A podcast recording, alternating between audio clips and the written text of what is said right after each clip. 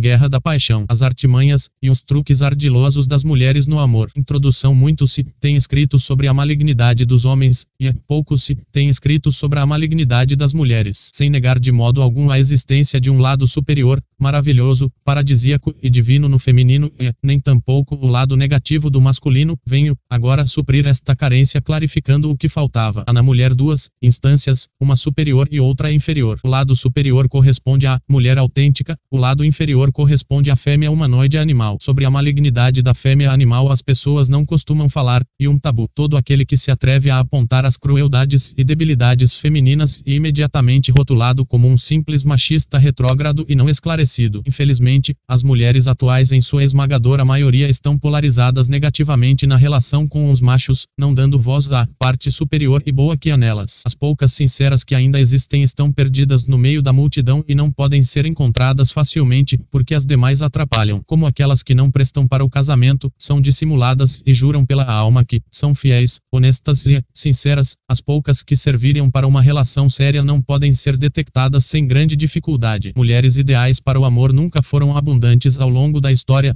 mas nos dias de hoje estão em franca extinção, praticamente desapareceram devido à decadência e degeneração de nossa espécie. As fêmeas humanas são mais propensas do que os homens a certas loucuras e obsessões afetivas, são imprevisíveis, contraditórias, mudam a todo momento, nunca sabem o que querem, desejam coisas excludentes e não orientam logicamente os seus comportamentos. Suas oscilações hormonais, tendências à depressão pós-parto, fragilidades corporais e são elementos que devem ser levados em consideração no momento de julgarmos suas atitudes, o que invariavelmente nos obriga a sermos indiferentes às suas crueldades e a não levá-las a sério, perdoando-as sob a pena de enlouquecermos caso não o façamos. Aquele que não as aceita tais como são, debatendo-se inutilmente contra o inevitável, perderá o juízo, pois a loucura nos arrasta quando a perseguimos. Aquele que corre atrás da insanidade feminina para tentar revertê-la à força já está acorrentado sem o perceber. Uma loucura a qual são propensas consiste em desejar obcecadamente serem amadas sem pagar o preço correspondente dando amor, certeza e fidelidade. Trata-se de um egoísmo natural e calculista que não leva em consideração os sofrimentos provocados no outro, muito semelhante, nesse sentido, ao egoísmo insano dos homens que tomam o sexo das mulheres à força. Ao invés de protestarmos, e melhor perdoar e aceitar, adaptando-nos às condições reais que nos são oferecidas e não alimentar nenhuma expectativa fora da realidade. Reconheço que muito se enfurecerão comigo por ter escrito sobre as mulheres verdades que tentam esconder a todo custo. No entanto, digo às furiosas que as estou ajudando, pois denuncio vícios e traços comportamentais que prejudicam não somente seus parceiros e pretendentes, mas inclusive elas próprias. Aponto as fraquezas do sexo feminino e os meios pelos quais homens mal intencionados podem derrubá-las e vencê-las, sendo evidente que as estou auxiliando a se conhecerem e a se protegerem contra os nefastos efeitos de suas próprias maldades. Além disso, forneço subsídio subsídios experienciais, para que possam aconselhar e orientar filhos, irmãos e outros parentes do sexo masculino contra o perigoso magnetismo da paixão. Sou defensor da monogamia, da fidelidade conjugal e da família. Escrevi este trabalho para uns sinceros que são derrotados na guerra da paixão e não conseguem dominar a relação com suas esposas, namoradas, companheiras e barra ou parceiras. Meu público-alvo são também uns fortes que não temem a verdade, uns fracos que querem fortificar-se e os valentes que não querem perder o tempo sendo trapaceados. Em suma, escrevo para aqueles que almejam ir além dos joguinhos ludibriadores e buscam um relacionamento realista, baseado na verdade crua e não em ilusões, mentiras, enganos, fraudes, trapaças, sonhos, manipulações e romantismos tolos. Somente estes se darão bem ao aplicarem meus conhecimentos. Aqueles que tentarem aplicá-los com outras finalidades, tais como seduzir, para fornicar, transformarem-se em machos alfa garanhões e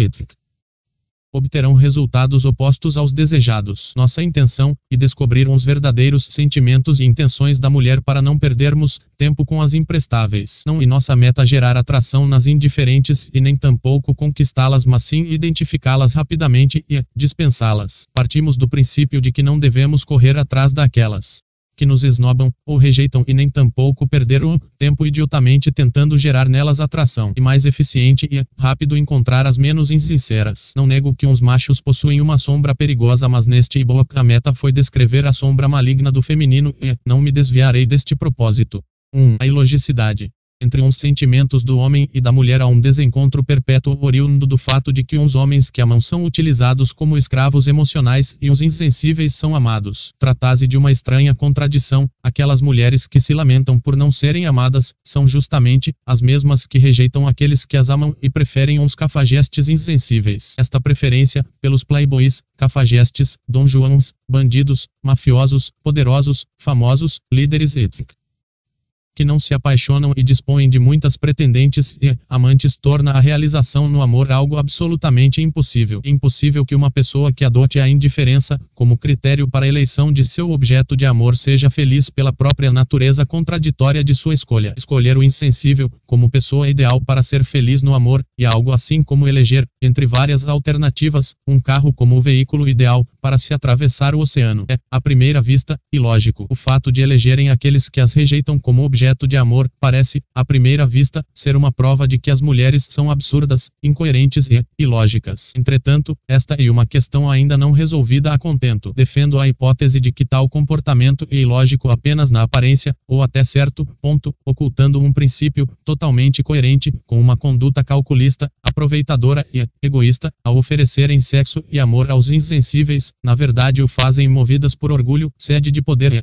de domínio. Em outras palavras, elas são absurdas, insensatas, ilógicas e loucas apenas sob certos aspectos do problema. São habilidosas, estrategistas. Os insensíveis acenam com a possibilidade de obter poder e prestígio por serem aqueles que a curto prazo se destacam sobre uns bons na selvagem luta pela sobrevivência. Esta superioridade é aparente, pois no final da vida, os homens colhem aquilo que plantaram, mas é suficiente para iludir as mulheres por serem as mesmas irracionais, passionais, fúteis, volúveis e facilmente atingidas por más influências. Os machos polígamos, depravados e promíscuos excitam a curiosidade e o desejo de submetê-los pelo amor. A curiosidade as leva a raciocinar: se ele possui várias, deve ter algo interessante. O que será que ele tem para atrair tantas? O orgulho dirá: será que sou capaz de fazê-lo se apaixonar e rastejar por mim? E a cobiça a fará pensar: se eu submetê-lo pelo amor, terei um escravo para me servir e serei tratada como uma princesa. Quando o tiro sai pela culatra e a guerra da paixão e perdi perdida, então as fêmeas reclamam e se lamentam imputando toda a culpa aos homens. Os homens insensíveis, mulherengos, distantes e cruéis são considerados superiores aos bons, honestos, fiéis e trabalhadores. As mulheres, então, tentam dobrá-los e submetê-los por cobiçarem a posição e o status que poderão obter em relação às fêmeas rivais, que também os desejam. Quando não conseguem, por serem eles durões, passam a se lamentar. Os lamentos são então exteriorizados sob falsa roupagem de amor e sensibilidade romântica, sendo daí proveniente a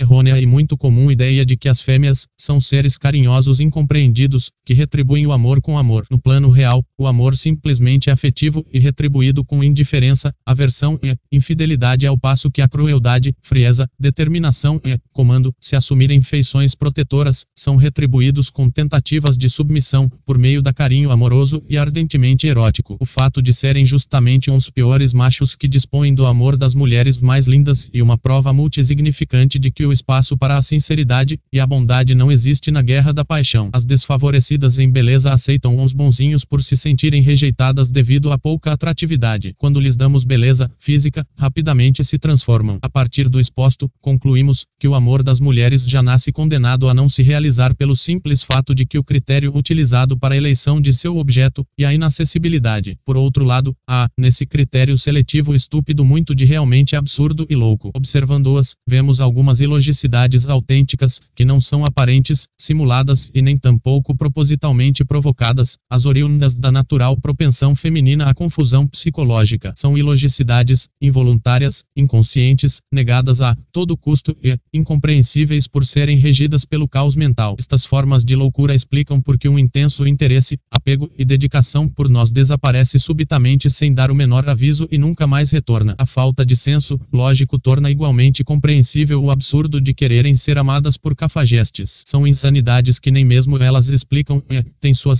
em uma ruptura entre seus fortes instintos e seus frágeis intelectos. Tentar forçá-las por meio da argumentação a reconhecerem seus erros, a tomarem decisões lógicas, a serem transparentes, a admitirem que são mentiras ambulantes e sempre surte o efeito oposto e violenta suas naturezas, obrigando-as a se defenderem. Por mais evidente que seja a falta de lógica interna em uma mentira mal contada, tal fato jamais será admitido e os recursos melodramáticos para convencimento prevalecerão, transformando a discussão em um pandemônio infernal de ideias confusas e sentimentos insanos. Sempre será uma absoluta perda de tempo tentar fazer-as compreender a própria face maligna, as crueldades de suas atitudes desonestas na relação e os motivos pelos quais elas próprias se fazem indignas de serem amadas. As discussões sempre se transformarão em brigas, porque suas mentes não possuem quase nenhuma objetividade que lhes permita abordarem a si próprias em uma autoanálise reflexiva. Mesclam de forma caótica múltiplos assuntos desconexos, tratando passional e, superficialmente, todos uns pontos dialogados, não permitindo a compreensão em profundidade de nenhum. 100% narcisistas, são incapazes de se enxergarem tal como são. Entretanto, há também loucuras fingidas, como aquelas que elas simulam quando querem fazer parecer que não estão entendendo algo óbvio, evidente, notório e manifesto. Serão abordadas no próximo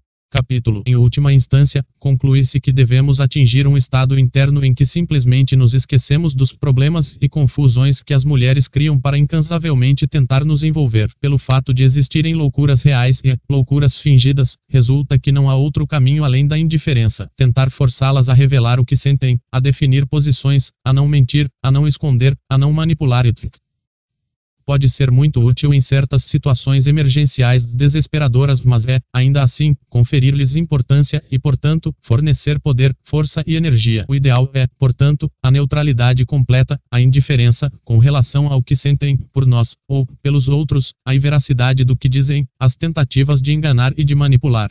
2. As simulações de desentendimento Um ardil feminino comum e muito eficiente para escapar aos encurralamentos psicológicos, consiste em se fazerem de desentendidas perante o que lhes dizemos ao mesmo tempo em que tentam incendiar mais a discussão pela via emocional. Como a compreensão do outro sempre se faz necessária para que uma discussão prossiga, resulta que deste modo ficamos imobilizados na tola tentativa de fazê-las entender nosso ponto de vista. E uma tentativa tola pelo simples fato de que a recusa em demonstrar entendimento já existe previamente e, e o próprio cerne da estratégia de manipulação. Discutir ou conflitar com mulheres e sempre uma dupla perda, se as vencemos, isso será uma humilhação para nós, por ser um ato de covardia, se formos derrotados, será uma humilhação ainda maior. Portanto, elas são seres com os quais quase não se pode conversar muito. Não é à toa que aqueles que as procuram apenas para o sexo e as ignoram totalmente o restante do tempo se dão bem. Uma possível solução para esses casos de desentendimento fingido consiste em simplesmente ignorarmos o ponto de vista feminino e expormos nossas ideias de forma unilateral. Em outras palavras, vencemos a discussão quando não discutimos. Em um nível mais aperfeiçoado, somos capazes de falar muito pouco durante a maior parte do tempo. De todas as maneiras, sempre que houver necessidade de informar algo importante e desagradável, devemos fazê-lo de forma imperativa, ignorando as tentativas de polemização. Uma típica simulação de desentendimento ocorre ocorre quando, fingindo ingenuidade, as vadias fazem de conta que não percebem as explícitas intenções dos machos que a rodeiam, recusando-se a reconhecer as implicações de suas atitudes escusas e tolerantes com relação aos mesmos. Ao simular a ingenuidade ficam a salvo de qualquer acusação. O desentendimento simulado as protege contra um confronto lógico direto de ideias conosco, o que as obrigaria a reconhecerem seus erros. Impede que descubramos quais são seus limites de compreensão e deste modo, nos imobiliza. Novamente, encontramos temos aqui razões para sermos indiferentes em relação ao que pensam e para não nos apaixonarmos. Sendo desapaixonados, seremos indiferentes. Sendo indiferentes, nossa paciência se multiplicará ao infinito e não teremos medo de forçar uma situação definitiva. Situações difíceis, como essas, são verdadeiros quebra-cabeças emocionais e, mais uma vez, somente podem ser resolvidas mediante a tomada de decisões unilaterais encurralantes que as deixem sem saída.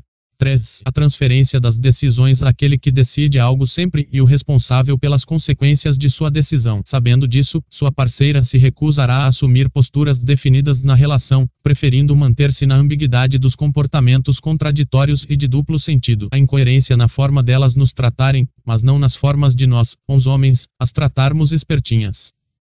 Lhes interessa muito, por mantê-las no controle, enquanto afundamos no inferno da dúvida, para preservarem a indefinição e assim, resguardarem o mistério perpetuando nossas confusões e dúvidas, nossas parceiras se recusam terminantemente a tomarem decisões que repercutam de modo definitivo na relação. Nunca querem optar de modo definitivo, entre dois caminhos preferindo oscilar entre ambos, para desfrutar dos benefícios de cada um ao mesmo tempo em que tentam se esquivar das consequências desagradáveis, que são inerentes aos mesmos. E por isso que suas atitudes nunca definem de modo decisivo se querem ser esposas, amantes, ficantes casuais ou vadias, pois querem desfrutar dos benefícios que cada uma destas posições oferecem sem pagar o preço correspondente. Quando protestamos, tentam nos induzir a tomar uma decisão da qual possamos nos arrepender posteriormente, pois assim poderão jogar o fato em nossa cara. A solução para esses casos, e esta, criar uma situação definitiva, que as obrigue a revelar de forma inequívoca o que sentem e o quanto nos valorizam. Tentar forçá-las por meio de discussões a se definirem e uma perda de tempo correto e encontrar uma decisão correta de nossa parte cujo resultado inevitavelmente as coloque em uma situação definitiva, sem saída, obrigando-as a se definirem mesmo que não queiram. Em seguida, devemos comunicar tal decisão de forma unilateral, recusando totalmente a discussão. Como regra geral, as mulheres costumam retirar-se da relação sem desligar definitivamente o homem pois querem mantê-lo preso posteriormente. Para tanto, evitam assumir explicitamente a responsabilidade que lhes cabe pelo fracasso, dando a entender que estão se retirando por nossa culpa. Realizam engenhosas manobras para caírem fora mas manterem o trouxa. E esta a razão pela qual quase nunca tem o valor de dizer em nossa cara de forma clara, objetiva e definitiva que não nos querem mais, que não sentem mais nada sabem que, se o fizerem, seremos beneficiados, porque poderemos dar outro rumo a nossas vidas. E uma atitude desonesta, pois impede que viremos a página do livro de nossa vida e sigamos tranquilamente o nosso caminho. Querem ser lembradas posteriormente, querem sentir e poder dizer que há um idiota rejeitado que ainda as ama. A transferência das decisões ao outro e um ótimo mecanismo para a satisfação desse egoísmo sádico. 4. O inferno psicológico principal Podemos definir este inferno psicológico como uma situação emocional de sofrimento emocional intenso proveniente da dúvida e da confusão com relação aos sentimentos e à fidelidade da pessoa que amamos. O sofrimento emocional é algo verdadeiro, existe objetivamente e pode ser comprovado por qualquer um. O que mais nos atormenta não é a possibilidade de sermos trocados, considerados inferiores a outros machos mas sim o inferno da dúvida oriunda de comportamentos ambíguos. O que torna a convivência insuportável não são os desejos imorais, mas sim a falta de honestidade. O direito feminino de decidir o que fazer com a própria vida, com os próprios sentimentos e com o próprio corpo intocável. O que é desonesto, e a tentativa de exercer esses direitos sem arcar com consequências inevitáveis. Para se esquivarem das consequências naturais de uma sexualidade livre, as fêmeas se especializaram na arte de mentir, dissimular e enganar, para desfrutar certos benefícios benefícios sem abrir mão de outros. O resultado desta especialização foi que se transformaram em mentiras ambulantes, em pessoas que não conseguiam mais viver sem estarem escondendo algo do pai, do namorado, do noivo ou do esposo. A única fase da vida em que são transparentes e não dissimulam é a infância. Assim que a adolescência se inicia, começam as primeiras ocultações de comportamentos do pai, obviamente com a conivência da mãe. As primeiras ocultações preparam a adolescente para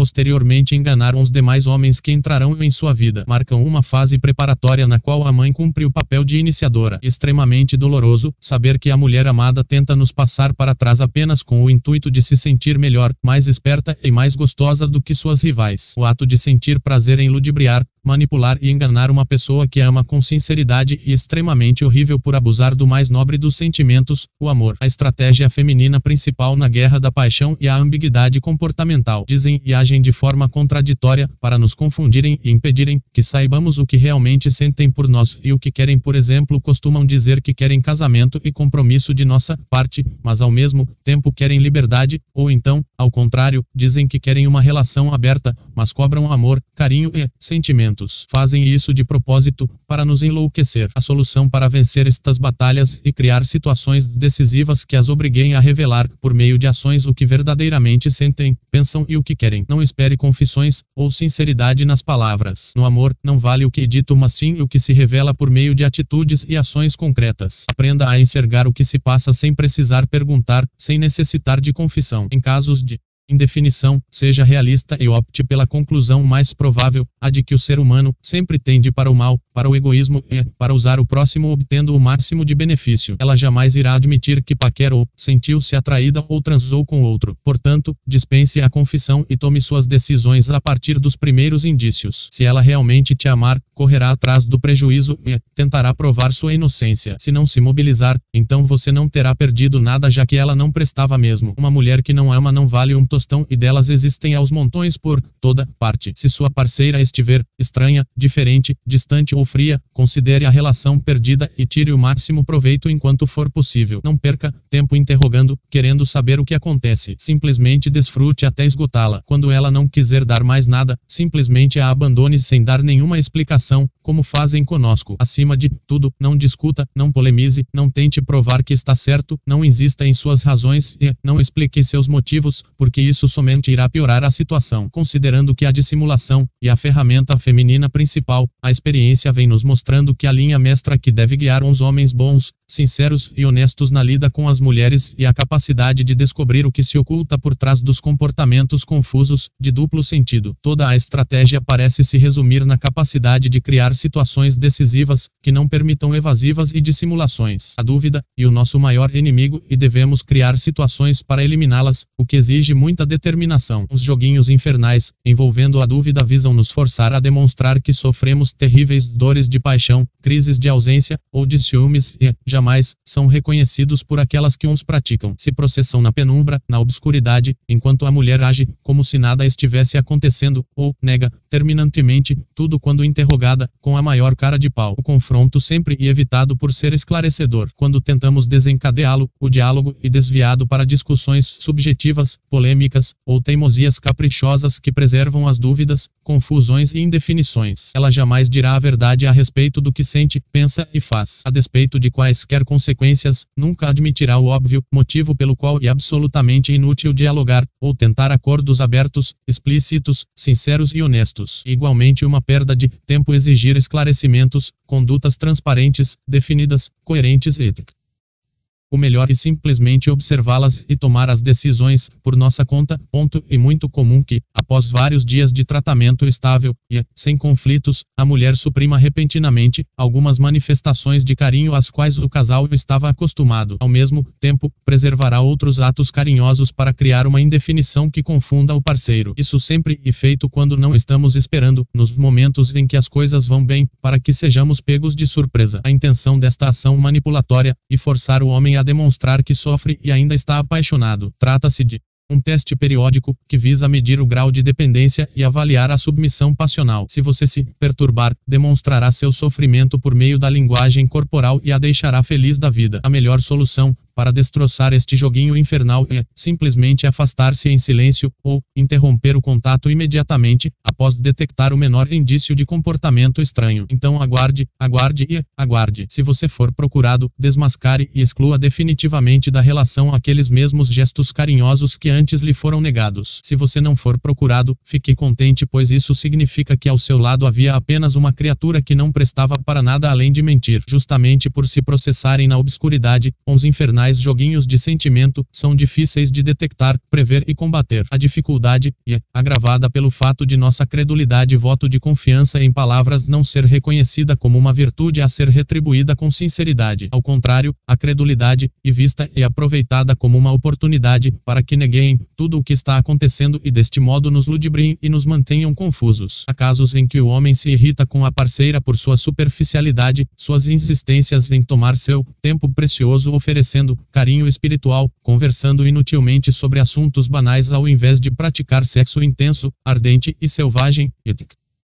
Algumas vezes, dá-se, até mesmo o caso do homem se impacientar com a forma carinhosa como sua parceira o observa. Estas impaciências se devem ao desapaixonamento e são sentidas como rejeição. O curioso é que, quase sempre, a mulher insiste em oferecer seu amor e se mantém apaixonada enquanto lhe for oferecido algum vislumbre de esperança no sentido de reverter a situação. Engana-se quem supõe que esta insistência em quebrar a rejeição com oferta de carinho seja prova da superioridade altruísta do amor feminino. O que na verdade se passa é que a fêmea não suporta perder as guerras da paixão e tenta quebrar a resistência do macho para, em seguida, se vingar, pois o que busca é simplesmente ficar por cima, se a senhora florear da situação. Para mantê-la sob controle, basta rejeitá-la e ao mesmo tempo oferecer tênue esperança. Os jogos femininos na guerra da paixão se resumem em dissimular as verdadeiras intenções e ao mesmo tempo descobrir as reais intenções do outro. Aquele que for mais misterioso confundirá e ao ser mais realista e observador, vencerá. Além do inferno psicológico principal há também outros infernos psicológicos no amor. Um deles, e a conhecidíssima situação em que o apaixonado e deixado de lado pela pessoa que ama, enquanto esta se diverte, feliz da vida, com outras companhias e ignora seu sofrimento totalmente. Somente uma revolução completa contra a maldição da paixão pode subverter as posições nesses casos. A pobre vítima do feitiço sente que as forças lhe escapam, lhe faltam e não sente o menor ânimo de lutar contra sua decadência. Sofre terrivelmente e há casos em que até comete suicídio. Porém, se consegue reunir forças e lutar até realmente se desapaixonar com a ajuda de Deus, volta a enxergar a realidade, compreende a monstruosidade da qual foi vítima e desmascara impiedosamente aquela que oprimiu seu coração, lançando-a no mesmo inferno ao qual ele havia sido lançado antes. Porém, desta vez de forma definitiva, por ter a seu lado a razão apoiada em fatos. Todos esses infernos emocionais e mentais apenas são possíveis porque cometemos o erro de levá-las a sério ao invés de vê-las como meras crianças travessas. Um minuto de distração, e suficiente para começarmos a nos deixar levar pelas conversas, sendo atraídos para múltiplos estados negativos. Se você levar a sério as bobagens do mundo feminino, dialogando sobre futilidades, como se fossem coisas sérias e muito importantes, estará perdido. Logo será arrastado para estados de confusão, ira, fúria, tristeza, dúvida, etc. 5. A atração pela crueldade Infelizmente, as mulheres demonstram apreciar os machos que lhes fazem sentir medo, pois raciocinam mais ou menos o seguinte: se eu sinto medo deste homem, outras pessoas também sentirão e eu estarei segura. Além disso, outras mulheres o desejarão e ficarão com inveja de mim. Sentem-se seguras na companhia de homens cruéis. Costumam domesticá-los por meio do sexo e do carinho até que se tornem submissos a ponto de serem manejados à vontade, quando então, paradoxalmente, são destinados à função de escravo emocional que provê e protege. Caso a tentativa de domesticá-los falhe, a insistência se prolonga indefinidamente sob o disfarce de amor e acompanhada por lamentações. Por outro lado, sentem-se incompletas quando seus companheiros são bondosos. O teste das capacidades reprodutoras, protetoras e provedoras e contínuo se repete periodicamente por toda a vida e nunca nos deixa descansa R em paz. Cada categoria de macho cumpre uma função específica na vida das fêmeas. Uns bondosos servem como escravos emocionais para dar amor sem recebê-lo em troca, uns trabalhadores e uns ricos servem para dar-lhes dinheiro e sustentá-las recebendo chifres, como pagamento, uns malvados e cruéis servem para protegê-las, uns cafajestes, pervertidos, depravados e mulherengos servem para dar-lhes o sexo intenso, realizando as fantasias de serem prostitutas. Observe-se que esta última categoria masculina corresponde justamente àqueles que não se apaixonam e recebem delas o que há de melhor, o sexo ardente e sem barreiras. Os homens de caráter inatacável e grandes princípios, amigos da moral e dos bons costumes, algumas vezes, são intensamente assediados e acreditam que são desejados sexualmente por serem machos superiores. Na verdade, estão enganados, o que sucede, e que são desejados apenas por se comportarem como possíveis maridos ideais caso sejam dominados e escravizados emocionalmente. Os cruéis e insensíveis são vistos como seguros de si. Os bondosos são considerados fracos. Quando nos decidimos a ser monogâmicos e fiéis a uma mulher, esta não crê que o sejamos por opção livre, voluntária e por decisão própria, mas sim por incompetência em seduzir outras fêmeas mais interessantes ou por timidez. Os maridos de caráter inatacável sofrem um rebaixamento no conceito das mulheres, incluindo suas próprias esposas. Elas costumam acreditar que somos fiéis por incapacidade insegurança, medo e inabilidade para seduzir, mas não por decisão própria. Os homens leais são vistos como tímidos e não como honrados ou valorosos por suas próprias esposas que, obviamente, o negam terminantemente ao mesmo tempo em que fantasiam romances estúpidos com artistas, homens famosos, poderosos ou mafiosos, os quais inevitavelmente são promíscuos. Para piorar tudo, quando nos contentamos com nossas companheiras, aceitando-as tal como são e não nos importamos com seus quilinhos a mais ou outros detalhes. físicos, não buscando complementação fora da relação, a dignidade desta nobre atitude não é reconhecida e, nem tampouco retribuída da mesma maneira, mas, desgraçadamente, elas concluem mais ou menos o seguinte: ele me aceita como sou e não exige mais nada, porque não se valoriza. Portanto, e um homem de segunda categoria, pois não deseja mulheres melhores, mais bonitas, mais cuidadosas e mais educadas do que eu. Tal fato demonstra irrefutavelmente a natureza fútil, maligna e, inerentemente traiçoeira que possuem. Este problema, e grave, porque não podemos cair na depravação, na promiscuidade e na degeneração, para elevar o conceito que elas possuem a nosso respeito. Logo, a solução, e deixá-las na dúvida criando um mistério silencioso em torno da questão de nossa fidelidade. Apesar da hipocrisia reinante que as leva a sempre afirmarem o contrário, somos valorizados pela quantidade de fêmeas que atraímos. Isto significa que se nossas companheiras não sentirem o peso da rivalidade de outras fêmeas, não nos respeitarão este problema, é ainda mais grave na medida em que não queremos e nem podemos cair na promiscuidade e na depravação. Os promíscuos estão degenerados, ainda que todos uns considerem muito machos. A solução, e manter um mistério, falando pouco e preservando a dúvida. A despeito da atração natural que elas sentem pelos perversos, não devemos jamais gritar ou agredi-las fisicamente. O correto é feri-las por mecanismos psicológicos, atingindo impiedosamente a mente e os sentimentos, como fazem conosco. Para tanto, e mister superá-las em todos os campos comportamentais sendo mais fortes e não nos deixando dominar por suas fraquezas. Devemos ser ao mesmo tempo mais carinhosos, mais frios, mais indiferentes, mais protetores, mais cuidadosos, mais dedicados, mais românticos, mais insensíveis, mais desconcertantes e mais misteriosos do que elas são conosco. Portanto, se quisermos dominar a relação, temos que ser uma síntese das várias categorias mencionadas, fusionando-as em nossa personalidade, o que somente é possível quando dissolvemos o ego. Acima de tudo, não devemos nos apaixonar. Quase tudo o que normalmente tentamos fazer para seduzi-las surte o efeito oposto. As únicas que aceitam os assediadores bondosos que ficam correndo atrás, bajulando, se sacrificando e perseguindo com flores, bilhetinhos e outras bobagens são as mais desesperadas, as feias e rejeitadas que não possuem opção. Todas as demais preferem os insensíveis, cruéis, misteriosos e indomáveis. A preferência pelos insensíveis, piores e cafajestes, e a prova de que as fêmeas são inerentemente machistas. Provocar um macho, para se comprazer em vê-lo enfurecido e uma atitude machista. Exigir ser maltrada, para entrar na linha e agir honestamente assinala uma postura machista. Provocar o macho, até o seu limite, para que o mesmo tome atitudes que apavoram, e um sinal de machismo. Gostar de sentir medo e indicador de uma postura machista. Portanto, o machismo não é exclusividade do homem e está arraigado na mente feminina. Até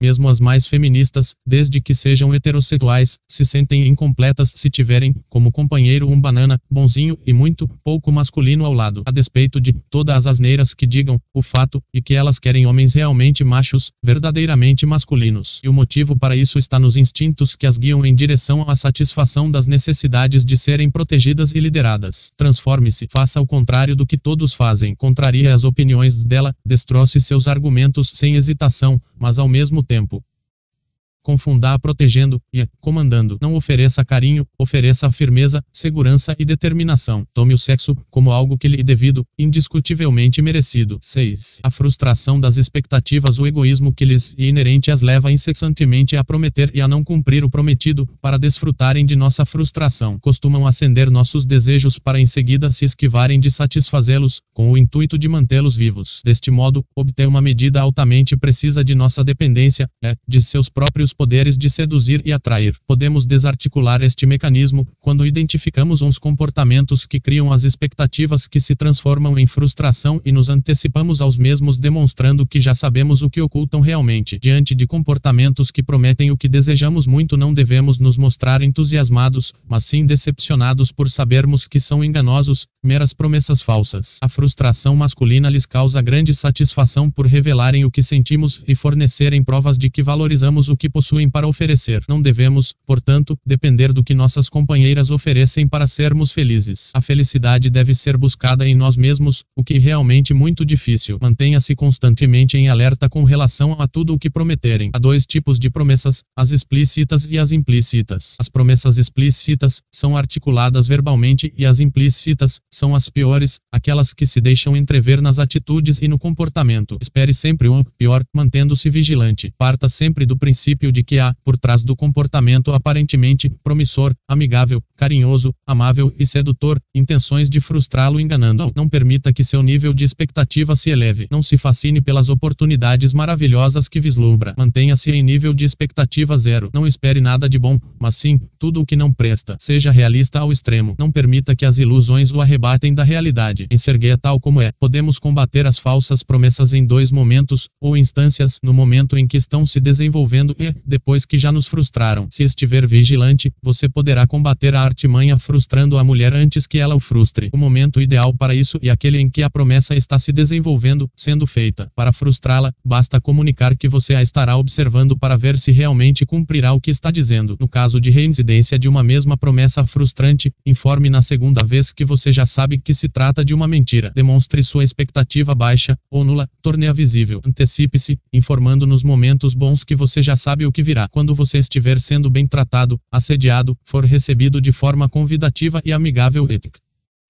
Prepare-se para uma surpresa, pois repentinamente surgirá algo desagradável. Por exemplo, é comum encontros serem marcados com entusiasmo e no dia, a mulher tratá-lo com frieza, ficar muda, levar com ela um amigo, uma amiga ou uma criança, não comparecer. Etc.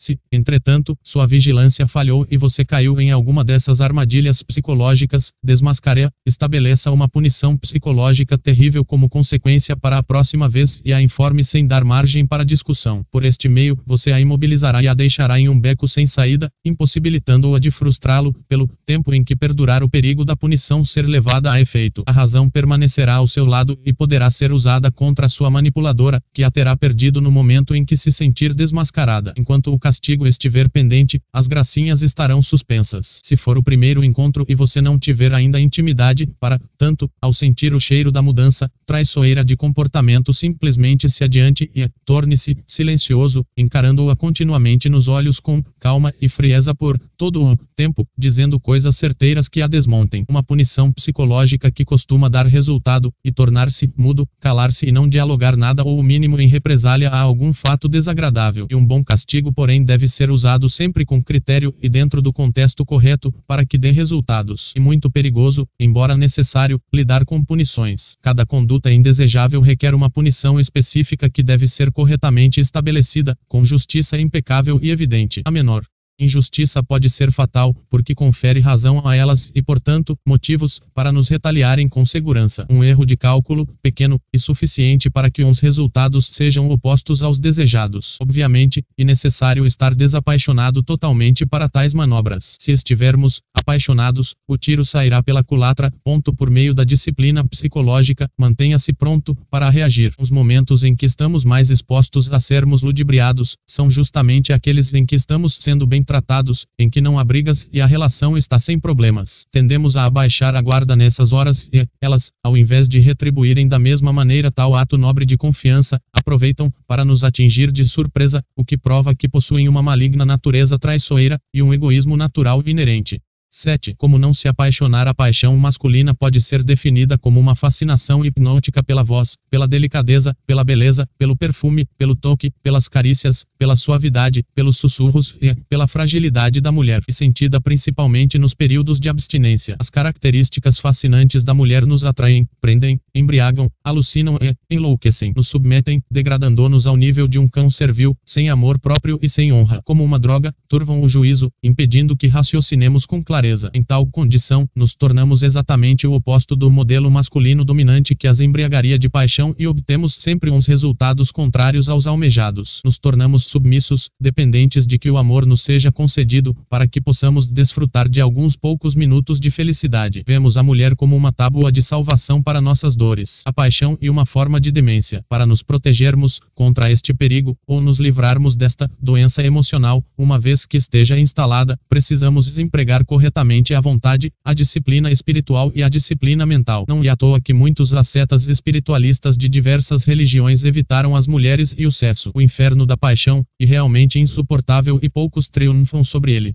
O primeiro a fazer e aprender a submeter a mente, evitando a imaginação mecânica. Todas as imagens mentais boas ou más relacionadas ao objeto de paixão, a fêmea de nossos sonhos precisam ser suprimidas por meio da vontade. Aquelas que não puderem ser detidas, necessitam ser analisadas. É necessário alcançar o silêncio mental. E preciso também trabalhar na morte dos agregados psíquicos envolvidos na fascinação amorosa. Quanto mais feminina for a mulher, mais fascinante e perigosa será. Devemos, desde o início da relação, resistir ao fascínio, combater as lembranças, fantasias e pensamentos relacionados ao amor. A menor piedade, e suficiente para nos fazer fracassar. Este e o encanto de Lilith Naemak desencaminha os inocentes e os leva ao abismo. Ai dos inocentes, dos fracos que se deixam hipnotizar pelos encantos Circe, Dalila ou Helena de Troia. Mergulharão no abismo de cabeça para baixo, como a pentalfa invertida. Ai daqueles que acreditam na felicidade terrena e a buscam fora de si mesmos no amor apaixonado. Somente encontrarão ali o sofrimento e a loucura. Por sua própria lógica fatal absurda, o amor feminino está condenado à eterna insatisfação, uma vez que tem como critério seletivo, de forma inerente, a indiferença masculina e a distância. Isto significa que sempre que desejarmos o amor da mulher, ele fugirá de nós e que somente virá ao nosso encontro quando não o quisermos, quando o rejeitarmos. Não há como enganá-lo, simulando indiferença, porque o inconsciente expressa o teor real de nossos sentimentos por vias subliminares a paixão e um conjunto de defeitos que trazemos na alma, em nossa psique. Para ser vencida, necessita ser previamente compreendida mediante a autoanálise. A análise da paixão se realiza coletando o maior número de informações sobre uns sentimentos, pensamentos e ações que a envolvem, não e teórica e sim prática. Teorizar sobre um elemento psicológico e afastar-se da compreensão do mesmo inventando hipotéticas ideias sobre suas características. As informações são coletadas primeiramente por meio da autoobservação nos instantes instantes em que a paixão se manifesta, ou seja, e um autoestudo em loco. Nenhuma teorização deve ser admitida. Todos os detalhes dos movimentos, pensamentos, sentimentos, são importantes e precisam ser captados. Em casos graves, pode-se complementar o trabalho com uma autoanálise posterior à manifestação, mas baseada exclusivamente em fatos observados e recordados, sem teorizações ou hipotetizações. As informações sobre a paixão estão presentes no momento de sua manifestação e podem ser capturadas se estivermos vigilantes. A paixão se expressa na mente sob a forma de múltiplas imagens mentais, pensamentos, recordações, lembranças, fantasias e planejamentos. Neste nível, e uma imaginação automática, mecânica e autônoma autônoma que não obedece à nossa vontade. Podemos repeli-la e ela voltará em seguida. Além da mente, o nefasto defeito está presente no coração sob a forma de sentimentos, os quais são estreitamente vinculados às imagens mentais que estão na cabeça e sentida como golpes que chegam a doer. Os sentimentos que a compõem são as saudades, os ciúmes, a falta, o prazer de estar junto e muitíssimos outros que não poderíamos enumerar aqui por falta de espaço. Neste nível se sutiliza e disfarça muito. No movimento, podemos flagrar a fraqueza passional, quando viramos a cabeça ou os olhos para contemplar a pessoa amada, quando esticamos o braço para fazer uma ligação telefônica, quando caminhamos ao seu encontro e, em inumeráveis outros movimentos que variam de um caso para outro e de uma pessoa para outra. Podemos ainda observar e estudar a paixão sob a forma de manifestações instintivas e sexuais, como instinto, ou seja, como tudo aquilo que se relaciona com a preservação da espécie e da própria pessoa. Podemos vê-la acelerar o batimento cardíaco, o ritmo respiratório, diminuir a fome a dor da paixão irreal, lancinante e profunda, e sentida claramente no coração e detectável de forma objetiva, causa danos visíveis e indiscutíveis, podendo levar à morte a curto ou longo prazo. Sabendo disso, as fêmeas animais costumam provocá-las de propósito para ferir, destruir e matar. Eu mesmo vi vários homens serem levados à morte pelo feitiço da paixão e muitos outros terem sua vida totalmente arruinada. Portanto, não posso me calar diante deste perigo que opera sutilmente, de forma esquiva e sorrateira sob uma aparência de sentimentalismo e fragilidade indefesa. Há quem diga que devemos adorar a mulher. Isso é algo controverso. Uma mulher autêntica, que tenha lutado contra si mesma, engendrado sua alma e vencido seus instintos malignos e realmente digna de veneração, porém uma simples fêmea humanoide animal desprovida de alma não pode ser adorada jamais, por ser simplesmente um ser tão maligno quanto nós, uns machos, porém com aparência frágil e angelical. Quanto mais você pensar em sua parceira bem ou mal, pior será. O ideal é esquecê-la, simplesmente não dar importância aos seus caprichos, sem sentimentos, desejos, pensamentos e fantasias absurdas. Não a leve a sério jamais, mantenha-se distante e misterioso. Se você beber o veneno da paixão, o feitiço conduzirá o seu pensamento à força, de forma autônoma. Você tentará pensar em outras pessoas, mas não conseguirá. Sua amada habitará os seus sonhos, a sua imaginação e a sua mente, contra a sua vontade. Será uma invasora no seu coração. Você tentará desviar a atenção dela, mas sempre que o fizer cairá novamente no mesmo abismo, estará de novo prestando atenção, se ocupando e se preocupando com a feiticeira, não conseguirá ignorá-la. Estará louco. Somente Deus poderá salvá-lo. Não obstante, a fêmea não é sua inimiga, seu inimigo e você próprio. E contra si, mesmo que você deve lutar, contra suas debilidades, loucuras, afetos, medos, desejos, anelos, sonhos, fantasias, dores, apegos e o maior inimigo de um homem e ele próprio. Quando vencemos a nós mesmos, vencemos as mulheres por extensão, pois, em última instância, não são elas que nos atingem e ferem, mas sim os nossos próprios egos. Nossas parceiras apenas utilizam nossas fraquezas contra nós mesmos e ao fazê-lo, estão na verdade nos mostrando quem somos. Por isso, não se revolte contra ninguém, porque pura perda de tempo e ninguém dará importância. Esteja atento ao vício de achá-la parecida com sua mãe. A tendência de ver a parceira como mãe está na raiz do apaixonamento, e o mesmo sentimento que tínhamos na infância e nos faz vê-las como tábuas de salvação. O procedimento para se curar a paixão, e o mesmo com o qual se cura qualquer outra doença psíquica. Para se aprofundar no assunto, o leitor pode pesquisar o tema morte do ego ou dissolução solução de defeitos. Um pouco de psicoterapia também pode ajudar. 8. Decisões que encurralam para imobilizá-las e impedi-las de brincarem com nossos sentimentos nobres. Necessitamos encontrar decisões acertadas. Decisões acertadas são aquelas que viram o barco em nosso favor, mantendo a razão ao nosso lado e as obrigam a agir de modo transparente, revelando o que verdadeiramente sentem. Podemos dizer que a estratégia magna em tais manobras defensivas emocionais consiste em criar condições objetivas definitivas, radicais e encurralantes das quais a mulher não possa escapar e que a obriguem a revelar o que verdadeiramente quer e sente em relação a nós, uma vez que a dissimulação, a indefinição e o engano são suas artimanhas psicológicas principais. Elas sempre tentam esconder o que sentem, desejam e querem verdadeiramente para nos confundir. Ocultam suas intenções reais e simulam falsas intenções para nos desorientar. As decisões que encurralam devem ser entendidas e definidas assim, atitudes extremas inapeláveis que não deixam a mulher outra alternativa, além de revelar de forma inequívoca suas verdadeiras intenções para com o relacionamento. São atitudes que exigem desapego e desapaixonamento totais, sem os quais o tiro sairá violentamente pela culatra nos atingindo. E preciso estar verdadeiramente disposto a perdê-la para sempre, para que tais estratégias radicais funcionem. Portanto, não tente tais manobras se estiver apaixonado, apegado ou, se não estiver disposto a arriscar-se de verdade a perdê-la. Por meio das decisões encurralantes, que logo descreverei, você ficará sabendo o que realmente se oculta por trás do comportamento confuso e indesejável. Uma vez que tenha descoberto a verdade, será muito mais fácil decidir o que fazer de sua vida e que destino dar à sua manipuladora. Em primeiro lugar, não faça ameaças vãs, prometendo aquilo que não terá forças para cumprir, pois, se o fizer, sua credibilidade será perdida e suas ameaças parecerão ridículas. Elas normalmente jogam até o limite extremo para descobrir se estamos blefando. Algumas decisões encurraladoras e punitivas como como as que seguem, podem ajudar a ausentar-se por um tempo suficiente para que ela sofra bastante.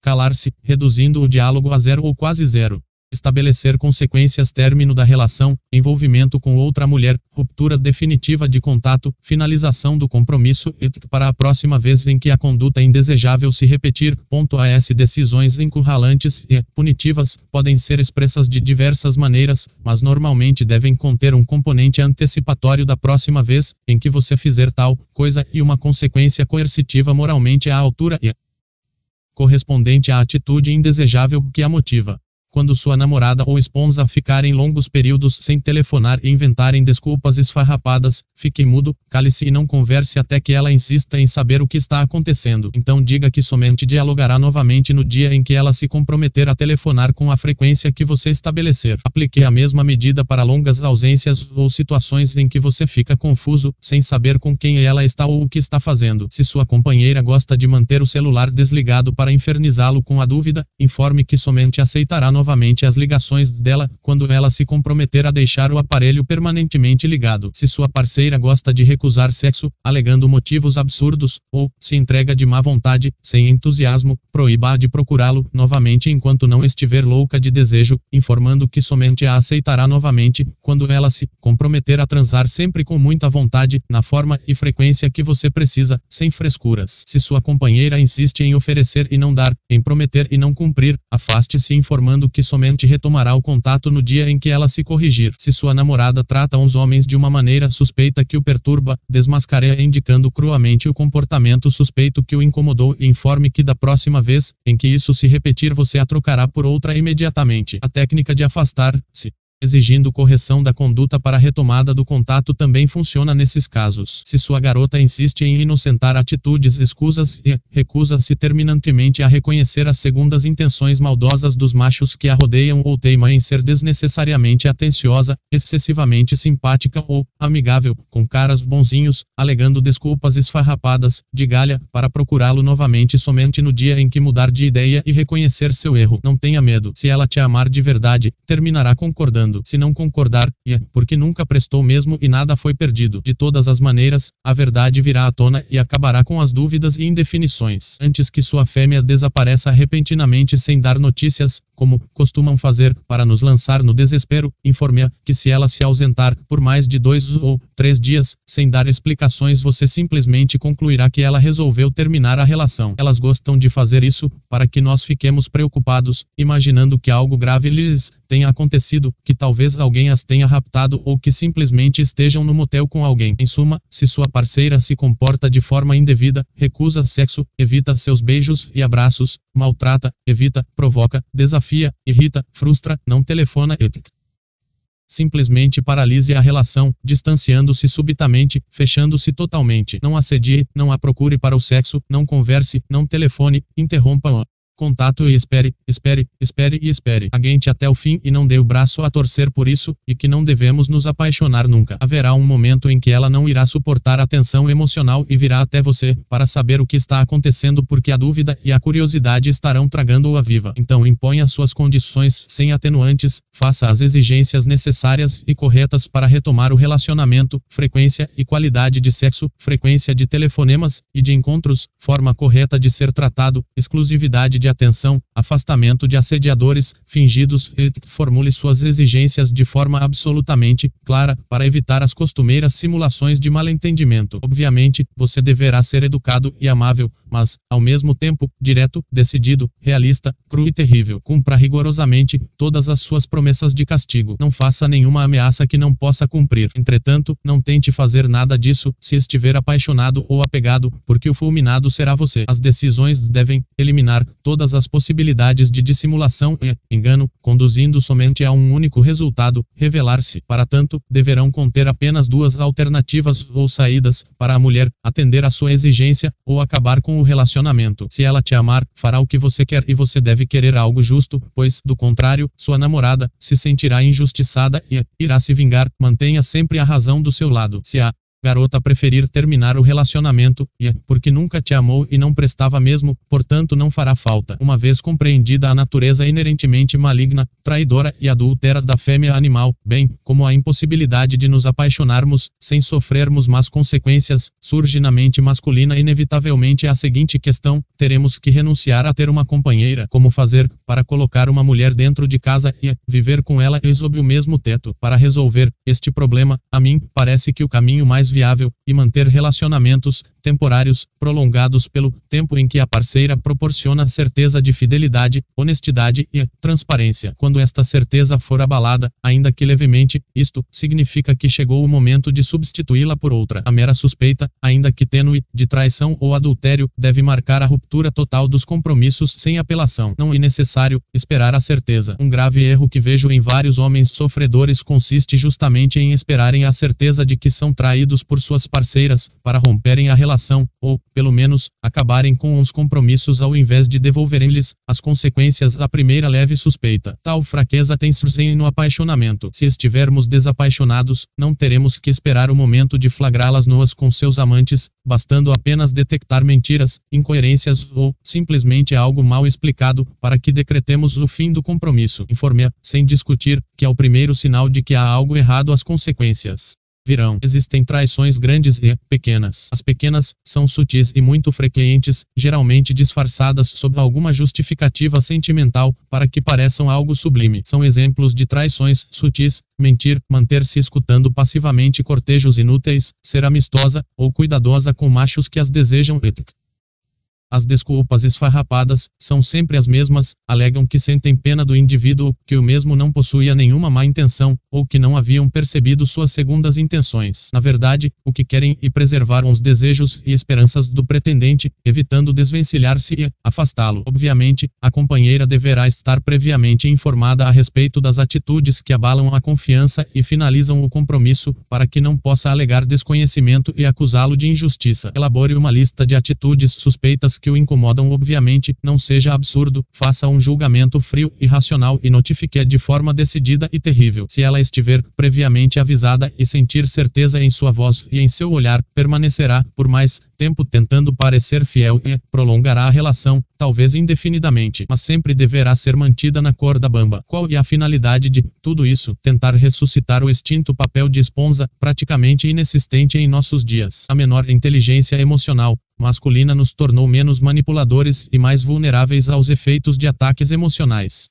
Ao longo da história, nunca fomos capazes de responder aos crimes psicológicos com punições igualmente psicológicas. Estupidamente, sempre respondemos as mesmas com punições físicas, o que nos tirou a razão e permitiu inúmeras acusações, além de alimentar um ódio ancestral e inconsciente contra o nosso gênero. Como nunca foram punidas emocionalmente por seus joguinhos, infernizações, manipulações, ludibriações e as fêmeas acreditam-se invulneráveis neste campo e raramente sofrem as dores que sofremos. Não revidamos da mesma forma, mas sim de formas diferentes, e aí está o nosso erro. Além de uma prova de covardia e fraqueza, os atos de agredi-las fisicamente, ofender, xingar, gritar etc são uma prejudicial perda de tempo que, a longo prazo, as favorece ao propiciar-lhes o papel de vítima. Portanto, temos que aprender a retaliá-las psicologicamente, porém de forma muito mais intensa, para que sofram bastante e sintam o que é ter uns sentimentos mais nobres transformados em objetos de brincadeiras irresponsáveis. Brincar com sentimentos e abusar da sinceridade alheia e o mesmo que brincar com a vida. Infelizmente, a maioria dos homens são fracos demais para devolver-lhes as punições emocionais adequadas. Se as consequências sempre viessem, com certeza o emprego das artimanhas diminuiria. Aplicar decisões encurralantes, e muito melhor do que perder o tempo com discussões na tentativa tola de forçá-las a reconhecerem seus erros, o que sempre surte o efeito contrário. 9. A importância de não nos polarizarmos podemos definir a habilidade em lidar com mulheres, como a arte de administrar corretamente os nossos atos bons e os nossos atos maus nos momentos adequados. Se formos exclusivamente bons, seremos enganados. Se formos exclusivamente maus, perderemos a razão e lhes daremos motivos para se vingarem. O ideal é sermos simultaneamente bons e maus, carinhosos e cruéis conforme as situações, sem jamais nos polarizarmos em nenhum lado. Mantenha a razão ao seu lado sempre e jamais seja injusto. Deste modo, poderá jogar-lhe na cara impiedosamente todos os erros e desonestidades, destruindo implacavelmente suas defesas. Atue como se estivesse domando um animal selvagem. Recompense a honestidade, a transparência e a lealdade com algum carinho, presentes, dedicação e proteção. Por outro lado, seja impiedoso ao punir a desonestidade, atitudes suspeitas ambíguas, confusas e traições sutis. Se houver arrependimento verdadeiro, por atos que não sejam muito graves, o que é muito raro devido à falsidade natural do sexo feminino, seja compreensivo. Tome muito cuidado com lágrimas de crocodilo. Oscile conforme as situações, sem se prender ao lado bom ou ao lado mal. Não seja exclusivamente bom ou mal, confunda. Seja justo. Jamais a castigue sem que ela mereça porque isso legitima-o. Ressentimento. Se você errar, apresse-se em corrigir seu erro. Acostume com sua presença e não com sua ausência. Se você se afastar com muita frequência, sua companheira se acostumará com a sua falta e seu plano irá por água abaixo. Por outro lado, se estiver sempre presente, não será valorizado. O ideal é afastar-se ou romper o contato somente nos momentos corretos, isto é, quando ocorrer alguma tentativa de ludibriação. Entretanto, nesses momentos o isolamento deve ser prolongado e total. Não perca o tempo acumulado durante a resistência se você suportou ficar dois dias sem telefonar, ou procurá-la, perderá esse tempo se fraquejar no terceiro dia e terá que recomeçar a contagem. E sempre necessário compensar a dureza com proteção. A frieza e a distância contínuas esfriam a relação. Normalmente, o novato se fixa na bondade ou na maldade e sempre obtém uns resultados opostos aos desejados. Para dominar a mulher é necessário oscilar conforme as necessidades impostas por seus joguinhos e manter-se acima de suas mediocridades e futilidades, habilidade que exige a morte radical de nossos defeitos e fraquezas 10. As provocações irritantes estudemos, agora as provocações histéricas que nos confundem, tanto é comum sermos desafiados, ou termos a ira provocada por atitudes, comportamentos, ou palavras de nossa companheira. Estas provocações, são testes que visam medir nosso autocontrole, grau de apaixonamento e capacidade de reagir corretamente a situações difíceis, ponto quando mesclado a raiva ou a ira, o sentimento da paixão atua, como um freio, contra as atitudes atitudes agressivas destrutivas do macho irritado por ter sofrido uma provocação. Portanto, de acordo com o grau de agressividade de sua reação, a mulher ficará sabendo se você está muito ou pouco apaixonado e também se você é impulsivo ou possui autocontrole. Se você perder a cabeça e enlouquecer, estará indicando que não se controla e, portanto, e um macho de categoria inferior, incapaz de manter o sangue frio em situações tensas, para protegê-la em caso de necessidade. Se agredi-la verbalmente, estará indicando que é pouco submisso, mas, ao mesmo tempo, que não controla a si mesmo. Se não fizer nada, por outro lado, estará indicando que é passivo, submisso e igualmente pouco interessante. O que fazer então? A situação é difícil, quase um beco sem saída. Trata-se de mais uma armadilha psicológica que visa testar e medir o nosso valor masculino. Se reagirmos agressivamente à provocação, perderemos o jogo. Se aceitarmos passivamente e a provocação, também o perderemos. Mas há uma solução: desmascarar a provocação no exato momento em que está acontecendo, denunciando o fato diante dos olhos dela e para ela mesma de modo a fazê-la sentir-se descoberta e envergonhada. Jamais entre na armadilha. Não agrida, não grite e não zingue sua companheira. Sob hipótese, alguma a machuque fisicamente. Estas atitudes farão com que você perca a razão e saia derrotado na guerra de nervos que está travada. Ela parecerá uma coitadinha indefesa e você será visto como o perverso da história. Exatamente isso o que elas querem e tentam induzir. Entretanto, quando denunciamos de forma direta e clara exatamente o que está acontecendo, quais são as atitudes provocativas, os motivos pelos quais as mesmas são desafiantes e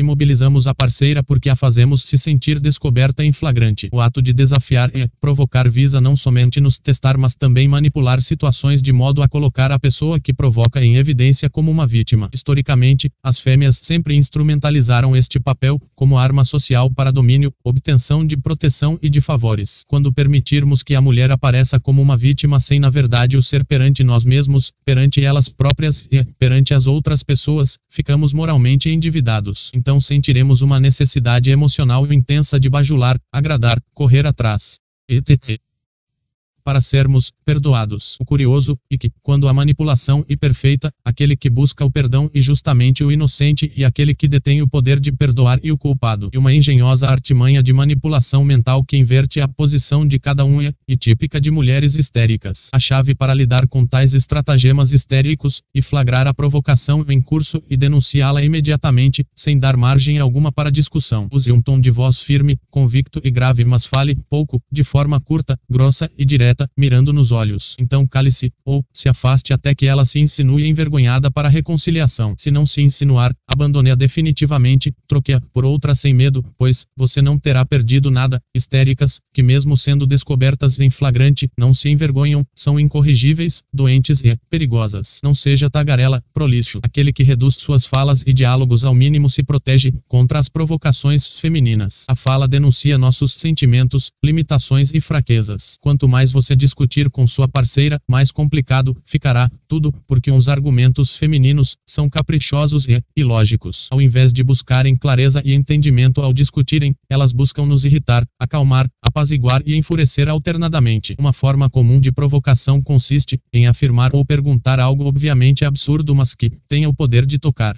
exatamente em nosso ponto fraco, enfurecendo-nos, ao mesmo tempo em que simulam não se dar conta do que estão fazendo. Em seguida, ao perceberem a nossa justa cólera, se retiram da discussão sob o argumento de que estamos sendo mal educados, como se nossa ira fosse injustificada, e um procedimento muito comum cuja intenção é nos deixar em um estado emocional ruim, mas que se torna efetivo apenas porque discutimos e falamos. Como as fêmeas são seres de orientação emocional, seus ataques sempre visam os sentimentos daqueles que almejam ferir, dobrar e submeter. Isso acontece porque não possuem outra forma de defesa, os ataques no sentimento são uma forma de compensar a fragilidade física e intelectual, sua capacidade de argumentar de forma lógica e fraca e por isso nos atacam atacam pela via emocional. Como nós, machos, somos raquíticos em inteligência emocional e, portanto, infantilizados, elas deitam e rolam. Atacam de diversas e imprevisíveis maneiras, sempre evitando o confronto lógico-racional e tentando provocar sentimentos específicos, por ser este o campo em que se sentem à vontade. A maioria dos machos caem nesta armadilha e, desesperados, debatem-se tentando forçá-las a argumentarem, afundando mais e mais e perdendo a guerra. E a perdem simplesmente por um erro estratégico, como explicarei a seguir. Uma forma de lidar com essas provocações disfarçadas é, em primeiro lugar, sermos distantes e intocáveis, jamais nos aproximando muito.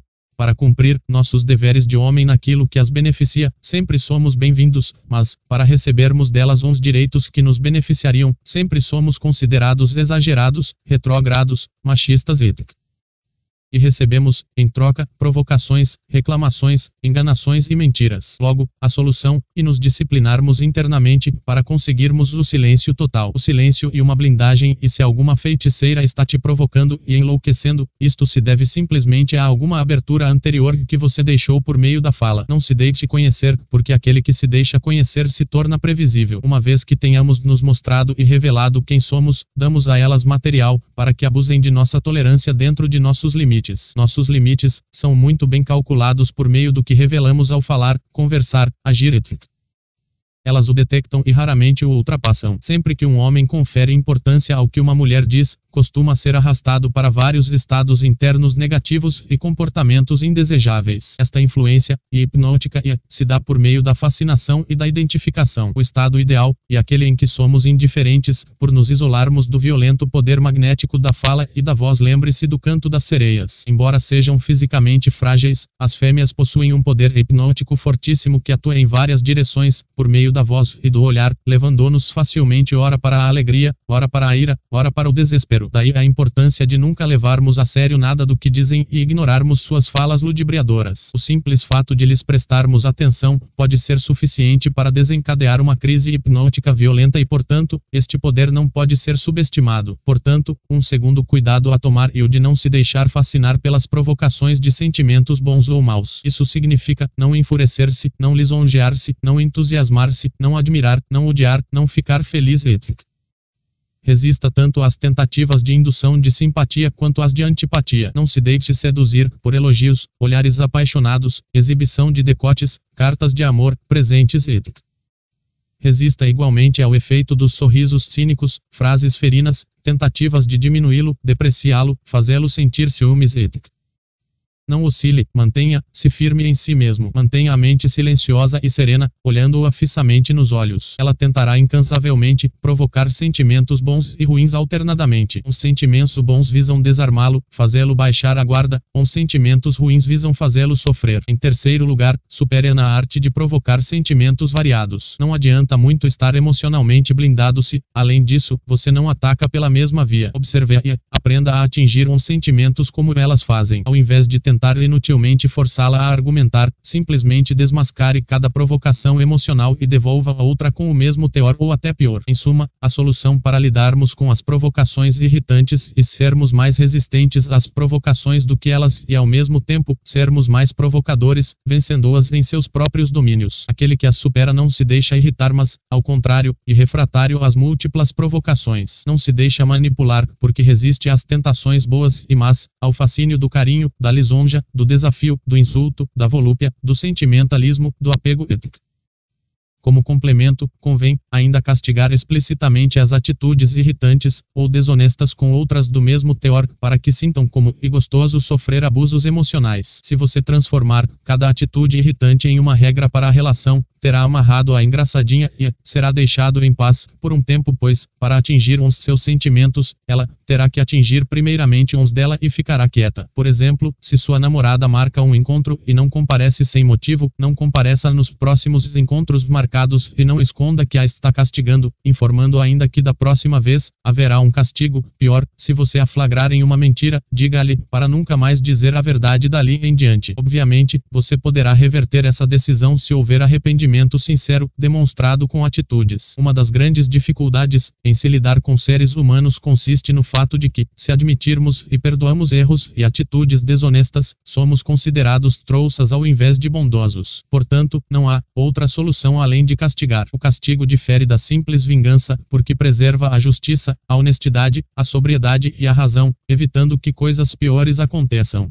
11. Os vícios e fraquezas femininos costuma-se falar sempre de má vontade sobre o aspecto maligno do feminino. A tendência comum, e evitá-lo, evadindo-se. Por outro lado, denunciar as crueldades do homem e algo comum, visto como natural, pois homens são animalescos e não prestam mesmo. Daí a necessidade de trilharmos o caminho oposto, encarando frontalmente o problema que todos evitam e denunciando-o, como fazem as feministas com os vícios masculinos. Se é verdade que uns machos humanoides animais são maldosos com relação às fêmeas, cobiçando-as, valorizando-as pela beleza exterior e possuem sempre segundas intenções sexuais, não e menos verdade que as fêmeas também são maldosas, valorizando-nos por nossa posição social, nossa atratividade em relação às mulheres bonitas, nosso dinheiro, nossa fama ética não nos amando desinteressadamente. São totalmente utilitaristas e não nos amam pelo que somos, mas apenas pelos benefícios práticos e emocionais que possamos proporcionar. As segundas intenções masculinas são sexuais. As segundas intenções femininas são práticas e calculistas, ser invejada pelas rivais, transformada em princesa, ter um escravo, chamar a atenção, ser protegida, ser conhecida ética.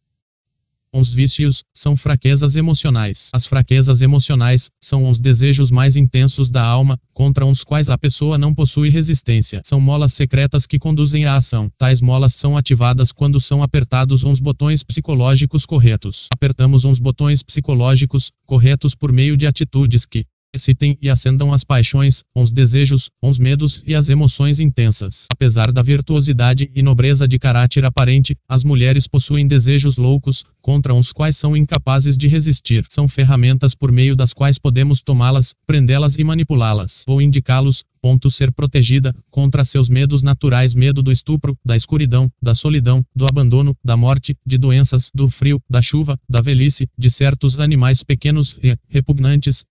Esta é a fraqueza principal. Gula por doces, sorvetes e chocolates. Ser reconhecida socialmente, admirada e invejada por todos passar na frente das fêmeas rivais, conseguir ser notada por um macho famoso desejado por muitas. Curiosidade. Ser desejada e repudiar quem a deseja. Mentir e sentir que consegue enganar. Comprovar continuamente que podem fazer alguém sofrer por amor.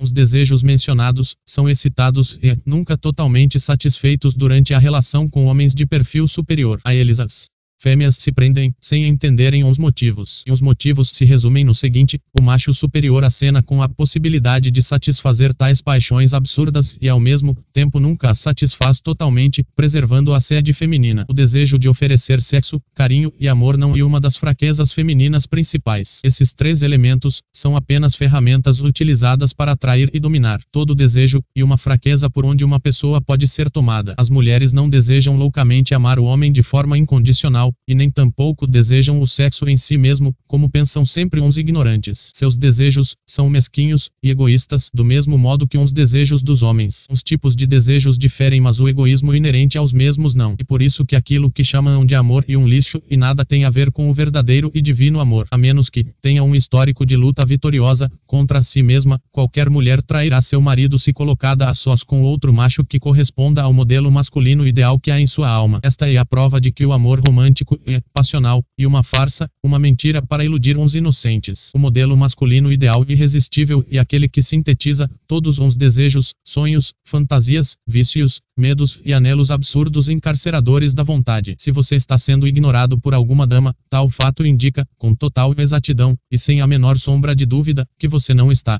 apertando uns botões psicológicos, corretos por desconhecimento ou por incapacidade. Na maioria das vezes, os homens apertam uns botões errados, ou seja, agem de forma equivocada, acreditando que terão um resultado e tendo outro. Então surpreendem-se e ficam confusos, sem entender o motivo da rejeição ou desinteresse. E o motivo e simplesmente o desconhecimento, as atitudes que ele crê que as impressionariam não as impressionam e as atitudes que aparentemente a afugentariam não a afugentam. Os efeitos são sempre contrários aos e o candidato a sedutor pode cair em situações ridículas sem sequer dar-se conta da ridicularia. São atitudes ridículas que uns machos ignorantes acreditam possuírem efeito sedutor, mas que na verdade surtem o efeito oposto: gritar, fazer gracinhas, dar cantadas, ser extrovertido, ser valentão, ser exibicionista, fazer macaquices, bancar o bonzinho, tentar agradar, fingir-se de príncipe encantado, mostrar-se apaixonado, assediar, mostrar-se ansioso por sexo ou por encontros. Inversamente,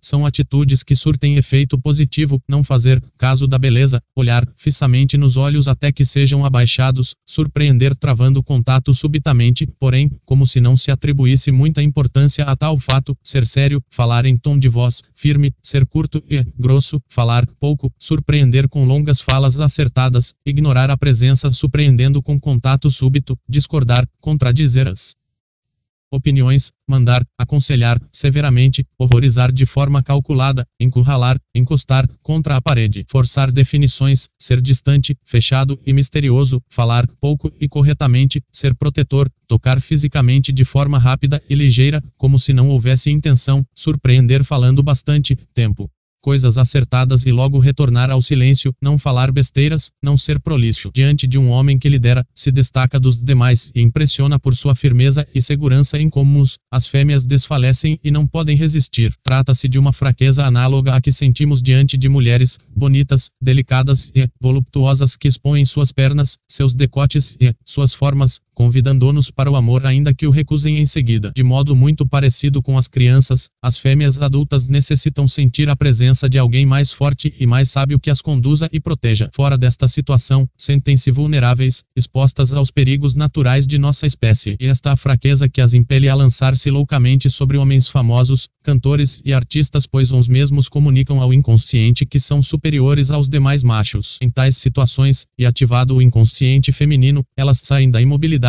se oferecem, perseguem e assediam. Mas, uma vez que uns tenham, se decepcionarão subitamente se uns mesmos não preencherem corretamente uns requisitos de sua psique inconsciente e, então perderão imediatamente o interesse, trocando-os impiedosamente por outros, ou mantendo-os, como meros troféus, escravos emocionais e a indiferença ao sexo e o menosprezo natural que sentem por atos de amor e de carinho compensam a fragilidade física e lhes confere imenso domínio emocional sobre nós, sendo uns fatores que as tornam tão resistentes emocionalmente e difíceis de vencer nas guerras da paixão. As fêmeas de mamíferos e aves, em geral, não são ansiosas por copular, ao contrário dos machos que caem em estresse intenso quando forçados a uma abstinência, desenvolvendo inclusive patologias, entre as quais a homossexualidade involuntária. A desesperada necessidade pela tríade sexo carinho amor sentida pelos machos os vulnerabiliza e os obriga a assediarem, agradarem, perseguirem, bajularem e se submeterem como súditos a uma rainha rainha. Como princesas e felinas, as fêmeas recebem a segurança e o conforto como algo que lhes é naturalmente devido e cujo preço correspondente não precisa ser pago, pois sua simples existência já é vista como um pagamento mais do que justo. Nós, os machos, ao contrário, em geral nos assemelhamos a escravos e cães, pois consideramos natural nos sacrificarmos dando-lhes muito ou tudo e recebendo migalhas como pagamento. Portanto, elas são fortes em um campo em que somos fracos. Para piorar, tudo, sabendo que são gostosas, deliciosas e necessárias para nossa saúde psíquica, aproveitam-se desta fraqueza para exercer domínio. Alguns machos ignorantes projetam suas características psicológicas sobre as mulheres e acreditam que elas são como eles, ansiosas pelo sexo, pelo amor e pelo carinho. Acreditam que o amor sexo carinho oferecido poderia impressionar as fêmeas, as quais então se apaixonariam por seus palus erectus. Esta é uma ideia ridícula que não se sustenta perante a observação e a experiência, porque as mulheres funcionam de forma inversa aos homens, são o polo contrário. Conhecendo nossas fraquezas, como conhecem, torna-se fácil, por exemplo, amansar por meio do carinho um esposo enfurecido pelos ciúmes, ativar o assédio expondo-se para acusar o assediador em seguida pois tudo advém da fraqueza dos homens. Portanto, temos que combater nossas próprias fraquezas ao invés de combater nossas deliciosas companheiras. Quando subjugamos nossa parte animal, nossas carências, nossos desejos, nossa loucura por sexo, as subjugamos por extensão, pois eliminamos uns botões ou pontos fracos por onde éramos manipulados. Em outras palavras, as subjugamos quando subjugamos a nós mesmos e as nossas fraquezas, a saber, o desejo, os afetos e a luxúria. O comportamento feminino, e regido por um princípio que denomino egoísmo sentimental. A elas não importam os nossos sentimentos, mas sim uns delas e somente uns delas. São absolutamente cegas para qualquer outra coisa. Consideram lógico aquilo que proporciona sentimentos desejáveis e ilógico aquilo que proporciona sentimentos indesejáveis. Aqui surge outra complicação e o caldo entorna de vez, nem sempre uns sentimentos agradáveis são os desejáveis, pois o inconsciente reage de forma distinta e até contrária à consciência. O egoísmo sentimental as possui e as impele a satisfazer constantemente a necessidade de saber que sofremos, quando não conseguem detectar nos parceiros indícios de sofrimento emocional ficam tristes e dizem para si mesmas: ele já não sofre mais por mim, devo estar ficando desinteressante e pouco atraente. E comprazer-me em ver-nos sofrer com a raiva, irritação, ciúmes, saudade, tristeza, falta, apego, confusão, dúvida e esta mesma necessidade, e que as fulmina de volta quando se deparam com um homem refratário, pois este não permite que sejam satisfeitas. Como o desejo sádico de comprovar nosso sofrimento emocional, e muito forte, o mesmo se transforma em um parasita interno que as traga vivas, quando não insatisfeito, pois a dor da insatisfação, e proporcional à intensidade do desejo, ponto portanto, o parceiro refratário irá feri-las nos sentimentos uma primeira vez ao recusar-se a sofrer com a paixão e uma segunda vez ao castigá-las com suas próprias atitudes. Se ainda assim o problema não for resolvido, não restará outra alternativa, além de abandoná-la. Há casos extremos de fêmeas altamente histéricas e indomáveis que nos desafiam a agredi-las fisicamente. Em tais casos não há alternativas, além de abandoná-las definitivamente. Pouquíssimos machos conseguem lidar com o vício feminino da provocação. A maioria se desespera e sucumbe pois o aprendizado, e difícil, demorado e doloroso. Os fracos gritam, agridem, insultam e perdem a guerra. Os machos são fortes física e intelectualmente, porém são emocionalmente débeis. A debilidade emocional provoca derrotas nas guerras da paixão. A maior inteligência emocional das mulheres afronta as forças física e intelectual dos homens e as vence, derrubando-os. Este é o motivo pelo qual aqueles que resistem às influências no nível emocional se tornam invulneráveis. A mente feminina tem dificuldades em diferenciar a bondade da fraqueza, bem como a crueldade da força. Tal confusão as leva a não se sentirem seguras na companhia dos democráticos e bondosos. Entretanto, existem homens bons e fortes, assim como cruéis e débeis. Portanto, a preferência pelos piores se fundamenta em um equívoco. Este equívoco resulta resulta de mais um vício, a superficialidade nos julgamentos. 12. O perfil masculino ideal se sua relação está desgastada, sua companheira te ignora, recusa sexo, não quer vê-lo, etc. Isto significa que sua pessoa, tal como sempre tem sido, não a interessa. Portanto, e hora de morrer é se tornar outro. Entenda bem, morrer significa tornar-se completamente distinto de quem você sempre foi, modificar-se até o ponto de causar estranhamento, sensação de perda e uma morte real de seu ego, isto é, de sua própria pessoa psicológica. Se você está em pânico, desesperado ou depressivo porque sua amada o traiu ou o despreza e está pensando em suicídio, sugiro que se mate psicologicamente, ao invés de atentar contra a vida do seu próprio corpo físico. E melhor morrer psicologicamente do que suicidar-se, não acha? Se você morrer de verdade em si mesmo, se tornará de fato, e não por mera suposição, ou simulação, outra pessoa. Não estará simplesmente simulando um comportamento, mas terá se transformado de verdade. Não será mais reconhecido, ela irá estranhá-lo e irá se desesperar, porque o perdeu para sempre. Se você está sendo desprezado, isso indica que você pode estar cometendo uns seguintes erros. sendo excessivamente carinhoso, falando muito,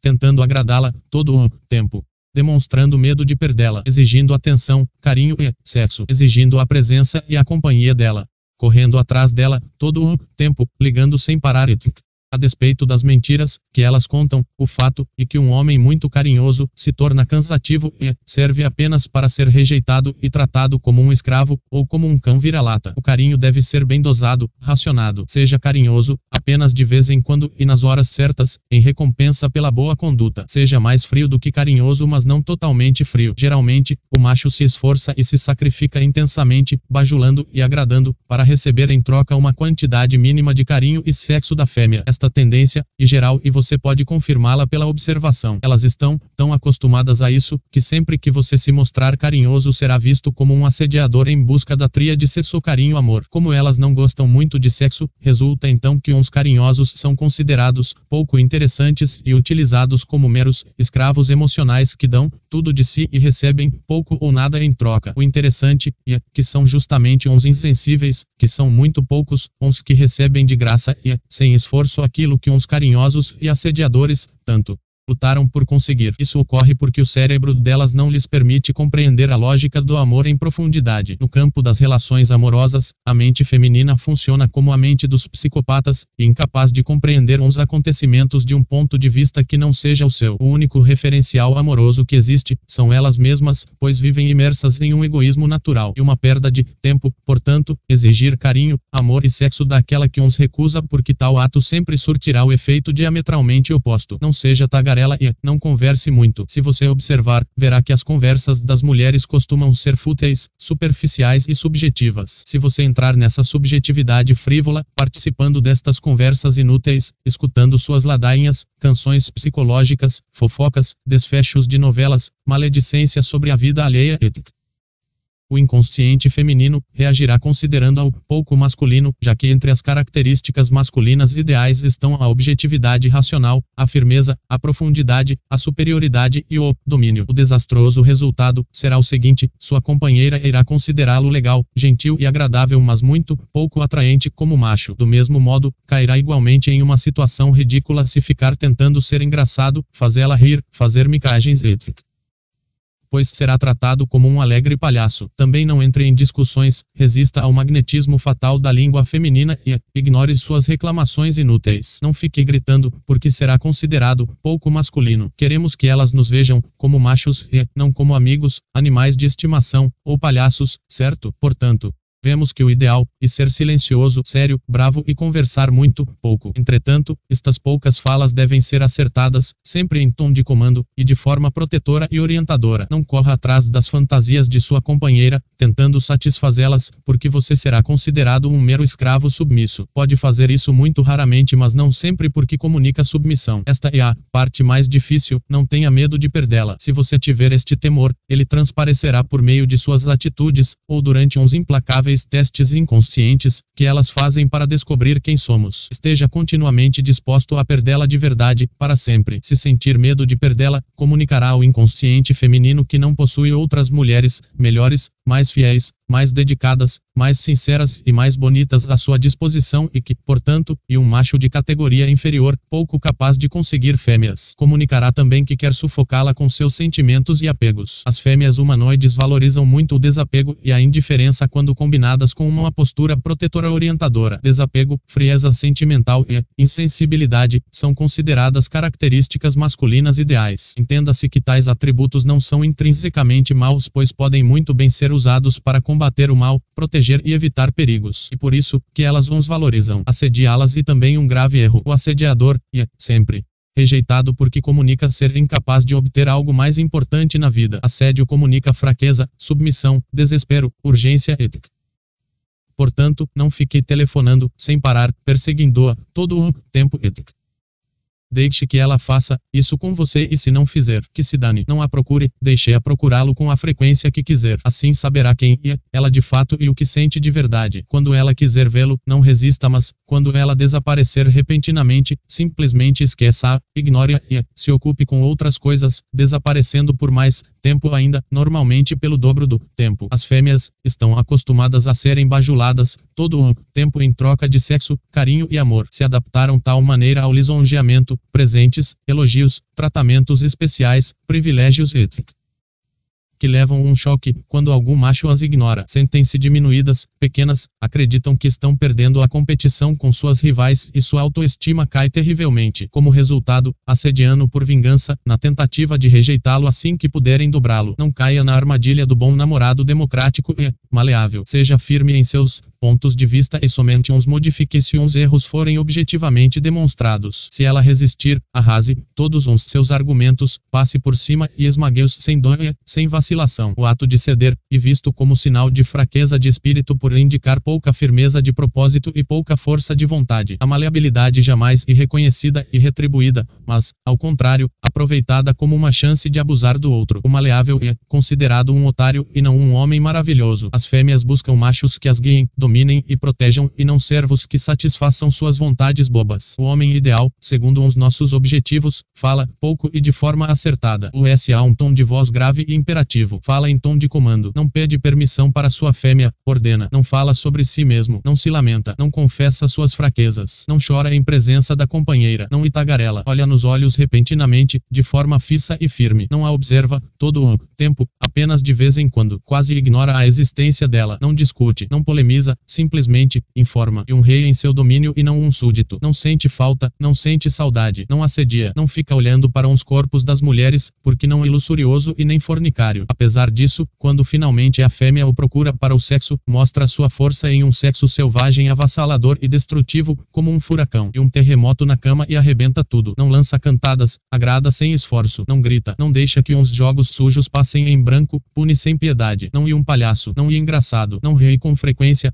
apenas sorri levemente de vez em quando. Quando finalmente ri, sua gargalhada parece ter algo de diabólico. Toma a dianteira nas situações. Domina sua fêmea para o bem, e não para o mal, tratando-a como se fosse sua filha. Não pede a opinião de sua companheira. Não se irrita com as provocações, sabe devolver as consequências de forma implacável a quem as lançou. Impenetrável, distante e misterioso. Não proíbe, devolve as consequências, levando aquela que tentou enganá-lo a fulminar a si mesma. Não corre atrás das mentiras, pois não lhe importa se está sendo sendo enganado ou não. Não se compromete de graça, cobra um alto preço e um prêmio. Se valoriza, não insensível, não delicado. Pode ter muito dinheiro, mas o despreza. Está acima dos preconceitos sociais. Não imoralista e nem um sujeito certinho amigo dos bons costumes. Quando entra em um ambiente, atrai a atenção das mulheres porque as ignora. Não implora para ser amado. Não necessita de carinho para ser feliz. Despreza-o por saber que sempre e falso e hipócrita. Ajuda, orienta, cuida, protege, guia. Não comete injustiças com a companheira. Mantém a razão ao seu lado sempre. O S a dureza, a firmeza e a crueldade para o bem e não para o mal. E desconcertante, surpreende, não imprevisível, não se comove com lágrimas de cebola, ignora as lágrimas de crocodilo, não corre atrás das reclamações femininas. Fusiona características opostas e simultaneamente bom e mal, indiferente e protetor. Pune o adultério com ruptura definitiva, inapelável ou com desprezo. Se for atraiçoado ou enganado, sua simples ausência e desprezo serão suficientes para destruir a traidora que enlouquecerá por não encontrar outros machos iguais para substituí-lo. E o melhor de todos, porque faz o que nenhum faz, trata sua fêmea como uma menina, fazendo-a se sentir criança, pequena, ao invés de endeusá-la, entregando-lhe oferendas no altar. Seu coração, vale ouro, cobra um alto preço para se comprometer, a fidelidade total, plena e transparente de sua companheira. E um mistério,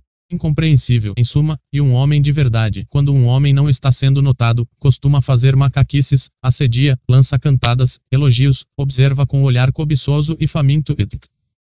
Isso indica que o mesmo é ignorante nesta ciência e que não está se comportando como deveria. Se mudasse a forma de tratá-la, substituindo o assédio pelas atitudes corretas, a atração seria ativada. A necessidade de assediar demonstra desconhecimento dos comportamentos que geram atração. Aquele que age corretamente não necessita assediar. As únicas que aceitam assediadores famintos, desesperados e ansiosos que lançam cantadas sem graça são as desesperadas, aquelas que têm filhos passando fome e precisam de um provedor, as solteironas ou muito feias, as loucas Se, apesar de tudo, uma mulher interessante aceitar tal comportamento repulsivo, o fará por algum outro motivo, como dinheiro ou status, mas jamais por ter se sentido atraída. O fato de não sermos assediadores não significa que devamos ficar passivos. Você pode e até deve tomar a iniciativa agindo como um macho que causa impacto, fere psiquicamente, espanta e até horroriza positivamente, mas jamais como um débil assediador desesperado. O ato de horrorizar positivamente consiste em quebrar ideias consagradas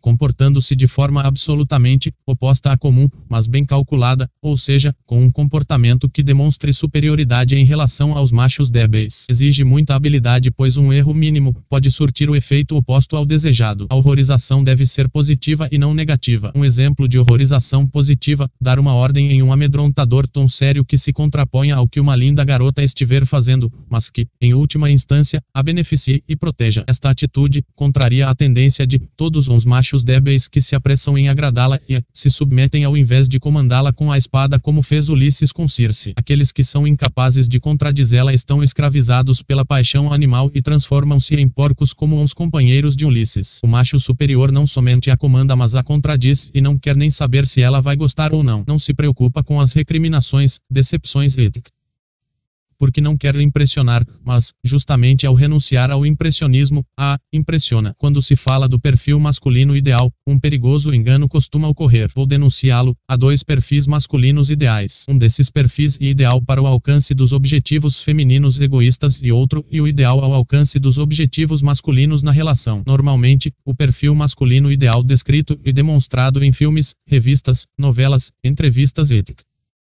e falso pois corresponde apenas aos objetivos femininos egoístas, seria o sujeito sensível que manda flores, trabalhador, honesto, carinhoso e que possui dinheiro sempre à disposição. Como esse objetivo, e totalmente calculista e egoísta nos fins e nos meios, resulta contrário aos nossos objetivos e se torna devastador para nossa vida quando o assumimos. Quase todas são unânimes em afirmar que tais homens são ideais e que gostariam de tê-los ao seu lado, porém não dizem para que são ideais e nem para que uns querem. Eu digo, são ideais para serem escravos emocionais, dando amor e recebendo frieza, traição, desdém, abusos e em troca, o perfil masculino ideal que aqui descrevi não e de modo algum este que elas descrevem, e um perfil ideal para se proteger contra a dominação, a manipulação, o engano, a mentira, o adultério, a traição, a dissimulação e o desrespeito. Embora pareça contraditório, e um perfil que beneficia também as mulheres, apesar delas protestarem contra o mesmo por serem criaturas inconsequentes. Imprescindível resistir às influências fascinatórias, em todas as suas formas. A fascinação, e hipnótica e podemos defini-la como uma identificação de nossa pessoa com fatos exteriores. Contrariamente ao senso comum, a fascinação não opera somente quando há simpatia e deslumbre, mas também em situações de conflito. Palavras hostis, ofensas, insultos, provocações, escárnio e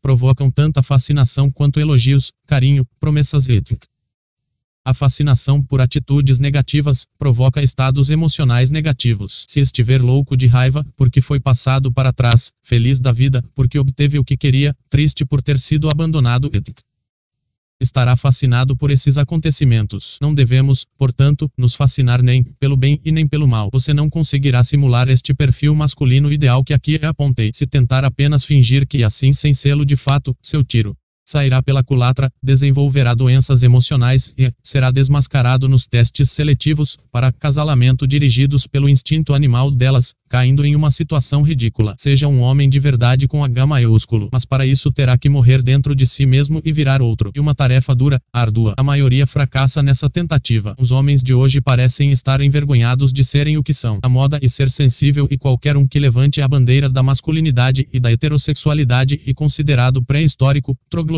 e machista. Costumase dizer que não servimos para nada. Entretanto, todas se lembram de nós na hora do perigo e das tarefas difíceis. Nenhuma feminista se atreve a dizer que somos inúteis quando ocorrem enchentes, terremotos e incêndios. E se não fosse por nós, os machos, nossa espécie não teria sobrevivido aos perigos naturais e às feras desde a pré-história. Portanto, não é imprescindível ter útero e abrigar a vida no ventre para que alguém seja indispensável. As características intrinsecamente masculinas que descrevia acima são sempre foram imprescindíveis às mulheres, a despeito do que elas digam.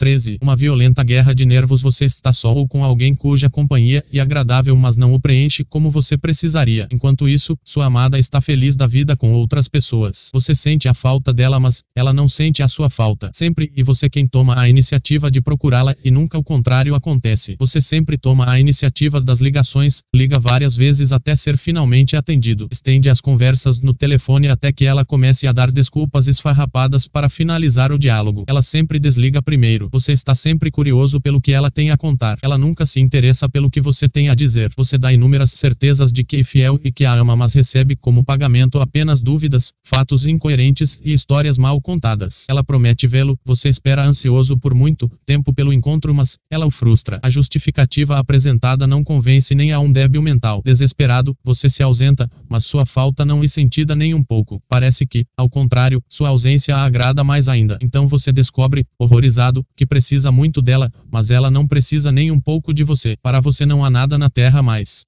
importante do que ela, mas para ela há muitas coisas mais interessantes do que você. Você é trocado por amigas, amigos, parentes, festas, viagens, bares, ou até mesmo por um simples programa de televisão. Você e uma carta aberta, ela sempre sabe onde e com quem você está. Em compensação, você nunca sabe direito com quem ela está e o que anda fazendo. Você se sente no inferno e ela se sente no céu, por isso ela e uma deusa e você e um condenado. Ela e sua deusa, porque você a colocou no altar ao invés de lançá-la por terra. Quando ela finalmente demonstra interesse, você está lá, disponível, como se houvesse esperado por aquele momento durante toda a eternidade. Ela te brinda momentaneamente com um pouco de sua presença maravilhosa, mas logo se retira, para que você despenque novamente do sonho e caia no pesadelo. Bem-vindo ao inferno. A impiedosa guerra da paixão está em curso e você está sendo derrotado dia após dia. Poderá morrer de tristeza, somatizando doenças, ou enlouquecer. Poderá cometer um crime. Sua tortura mental a deixa imensamente feliz, pois ela se nutre com sua desgraça. Quando está distante, na dolorosa ausência, ela sabe que você está sofrendo. Ela se sente a melhor, a mais gostosa, a mais bela ainda que seja feia, uma super fêmea pois tem o poder de rejeitar e pisotear. Você tenta se defender, mas descobre que incapaz, não tem. Forças. As únicas forças que você possui são a força física muscular bruta e a razão, as quais são inúteis nesta guerra. Os músculos não são úteis e os raciocínios menos úteis ainda. Quanto mais você discute, mais as coisas pioram e mais uns problemas se emaranham e se agravam. Você tenta fazê-la entender seu óbvio ponto de vista, mas ela se finge de desentendida e transforma a conversa em um caos. Você reclama e recebe como resposta: Você é inseguro, não confia em mim. Não adianta apelar para a lógica, pois tudo e louco, insano, ilógico, absurdo, calculadamente estúpido e irracional. Se você bater nela, após tantas provocações, terá caído em uma armadilha, se revelará um vilão covarde ao agredir um ser frágil que somente sabe dar amor. Você está amarrado e dominado. Você sabe que desaparecer não é a solução, pois ela não virá atrás e você a perderá para sempre. Ela sabe que, mesmo após vários anos sem vê-lo, você estará lá, disponível. Você não vale nada, porque não possui nada interessante e, portanto, sua falta não será sentida. Mas você não quer perdê-la. Acontece que você não possui nada que ela de fato queira ou precise, enquanto ela possui muitos atributos, sem os quais você não viveria, sua forma específica de ser, seu olhar, seu andar, sua voz, seu toque. etc. etc. Você foi trapaceado, caiu em uma armadilha emocional, foi passado para trás. Tudo era mentira, o olhar apaixonado, o sorriso sem malícia, a delicadeza, a pureza de sentimentos, a fragilidade, o aspecto indefeso, o carinho, as palavras de amor. Ela te enganou, brincou e jogou com sua felicidade, com sua sinceridade e com seus sentimentos mais nobres. O seu erro foi amá-la, apaixonar-se, considerá-la única, especial. Agora, a única solução para você é desistir e morrer. Então morra psicologicamente, eliminando de si mesmo este sentimento venenoso que o jogou nesse estado tão miserável. Faça isso e verá que aos poucos, tudo mudará. Entenderá que sua deusa era de argila e que sua divindade era uma farsa. Arrojará para longe a estátua morta. Eu digo que você esteve enganado todo esse tempo. Foi ludibriado pela loucura e está vendo o mundo invertido ao avesso. Há muitas virtudes importantes e interessantes dentro de sua pessoa, mas você as ignora, as desconhece. Desenterre-as. Há outro homem aí dentro. Acordeu. Deixe de amar de forma passional. Deixe de sentir saudades. Deixe de bajular. Pare de perseguir. Não gaste seu precioso tempo pensando nela. Desmascareia sem dó. Trate-a como ela realmente é, uma fêmea. Ignore suas lágrimas de crocodilo. Denuncie as mentiras e desmascare os fingimentos no momento em que estiverem em curso. Aponte as monstruosidades. Leve-a ao desespero, faça-a chorar e então ignore seu choro de cebola. Faça-a ver quem ela realmente é, um monstro com cara de anjo. Não a deixe fugir de si mesma. Dê-lhe uma boa surra de sentimentos, veja bem, de sentimentos e não física para que ela nunca mais se esqueça dessa lição e não volte a brincar com a felicidade de mais ninguém. Sim, ela precisa de você, mas ambos não sabem disso. Que atributos você possui sem os quais ela não viveria? Muitos. De que ela precisa loucamente de sua orientação, de sua proteção, de seu comando, de sua iniciativa, de seu rigor lógico, de sua desinibição, de sua segurança, de sua determinação, de sua certeza, de sua frieza, de sua firmeza, entre outros. Ela quer que você seja maior do que ela, que a domine totalmente, para conduzi-la em segurança, por isso resiste. Quer sentir-se amedrontada e protegida ao mesmo tempo, por isso isso provoca, ataca e desafia. Quer medir sua capacidade de não ser enganado, por isso mente o tempo todo, joga sujo e tenta trapaceá-lo. Quer medir sua capacidade de não ser persuadido, por isso oferece falso carinho. Cria infernos psicológicos e se compraz em vê-lo dançar na fogueira. E o instinto animal mais brutal em ação, o instinto de seleção do macho pela fêmea. Se você falhar, estará descartado da história genética de sua espécie e não adiantará expor-lhe seus motivos, porque não irão sensibilizá-la. Ela não se apiedará, pois você é homem e portanto, nasceu para sofrer mesmo, para aguentar tudo e se for fraco, não presta para nada. Ela, e não você, e machista. As mulheres não conseguem sentir atração e piedade por um mesmo homem, mas, infelizmente, conseguem sentir atração e medo simultaneamente. Também conseguem sentir atração e tristeza. Não amam aqueles que desejam fazê-las felizes, mas aqueles que as fazem chorar, tornando-as infelizes. Assim e a natureza, e a menos que elas lutem fortemente contra si mesmas e contra seus baixos instintos animais, assim continuará a ser, desgraçadamente. 14. Induzindo-as a se revelarem, vamos novamente retomar o espinhoso ponto relacionado com a natureza verdadeira e oculta da mulher. A tendência geral é que sejam dissimuladas, fingindo timidez, recato, inocência, inexperiência, decência, pureza e ingenuidade no campo sexual. Por trás da máscara, sempre se esconderá uma fêmea fatal encarcerada pelo medo do autoritarismo, do ciúme e da possessão masculinos. Esta fêmea fatal oculta pode se expressar na clandestinidade em maior ou menor grau, conforme a coragem coragem que a mulher tenha de infringir as normas impostas que lhe criam a necessidade de manter uma aparência de santidade e castidade. Este lado oculto, em alguns casos, fica tão recalcado e apagado que somente nos sonhos pode ser detectado. De todas as maneiras, sempre haverá um aspecto da personalidade reprimido no âmbito da sensualidade. Extremamente difícil fazer com que esta parte oculta se manifeste se você for marido ou namorado devido ao medo ancestral das reações masculinas. Como a regra geral, e a de que uns machos sejam territorialistas e possessivos, exigindo exclusividade, elas fingem serem assim para nos agradar. O resultado é que namoramos, nos comprometemos e nos casamos com uma máscara, com uma pessoa que não existe. E esta é a razão pela qual os maridos nunca conhecem suas esposas verdadeiramente e obviamente sofrem com isso a vida inteira. Sempre haverá um mistério, uma interrogação em sua cabeça, como esta mulher reagiria se fosse deixada a sós com outro homem. Qual é o limite de sua fidelidade? Até que ponto sou detentor exclusivo de seus seus desejos e de sua sexualidade, ao contrário dos maridos, que são rígidos e moralistas com a esposa, os libertinos e imorais conhecem e desfrutam justamente do lado feminino que é ocultado no lar e vivido no limbo. Isso acontece porque as fêmeas acreditam que seus atos proibidos não serão reprovados, mas, ao contrário, aprovados, incentivados e dirigidos por aqueles que se posicionam diametralmente em oposição à função marital. Resulta, portanto, que somente se formos imorais e incentivarmos uns comportamentos femininos socialmente proibidos, e que saberemos quem e realmente é a mulher. Ao menor sinal de conservadorismo ou proibicionismo nosso, a mulher se retrairá e passará a simular um comportamento politicamente correto e socialmente louvável para nos agradar. Vemos, assim, que a melhor maneira de conhecê-las e convencendo-as de que somos justamente o contrário. Se você se revelar um homem totalmente liberal, daqueles que dizem que acham muito bonito que suas mulheres viajem sozinhas, tenham amigos machos, visitem clubes de mulheres, bares e e se conseguir fazê-la crer realmente nisso, ficará sabendo quem e sua companheira na verdade, mas deve simular com perfeição, ou, será, descoberto, para tanto, e necessário não estar apaixonado. Como corretamente demonstrou Eliane Cauligaris, as mulheres têm uma forte necessidade de viver o lado da vida que lhes foi proibido. Este é um dos motivos pelos quais os imorais, libertinos, cafajestes, playboys, Dom João Zetrick, as atraem tanto. Eles são a viva possibilidade de vivenciar aquilo que todos, principalmente os pais e os maridos, lhes negaram a vida toda. Jamais sua parceira irá se revelar se perceber que você é imoralista. Entretanto, nós, homens, Somos, por instinto, territorialistas. Queremos, obviamente, nossa fêmea somente para nós e esse é um direito legítimo. Logo, se mesmo crendo que somos absolutamente imorais, nossa parceira ainda assim permanecer firme em sua dedicação exclusiva, rejeitando uns comportamentos modernos, isso indicará que ela possivelmente tem vocação para ser boa esposa. Mas lembre-se, isso, e muito raro nos dias de hoje. Todo homem é, no fundo, moralista. Mesmo uns libertinos mais imorais, sempre irão preferir para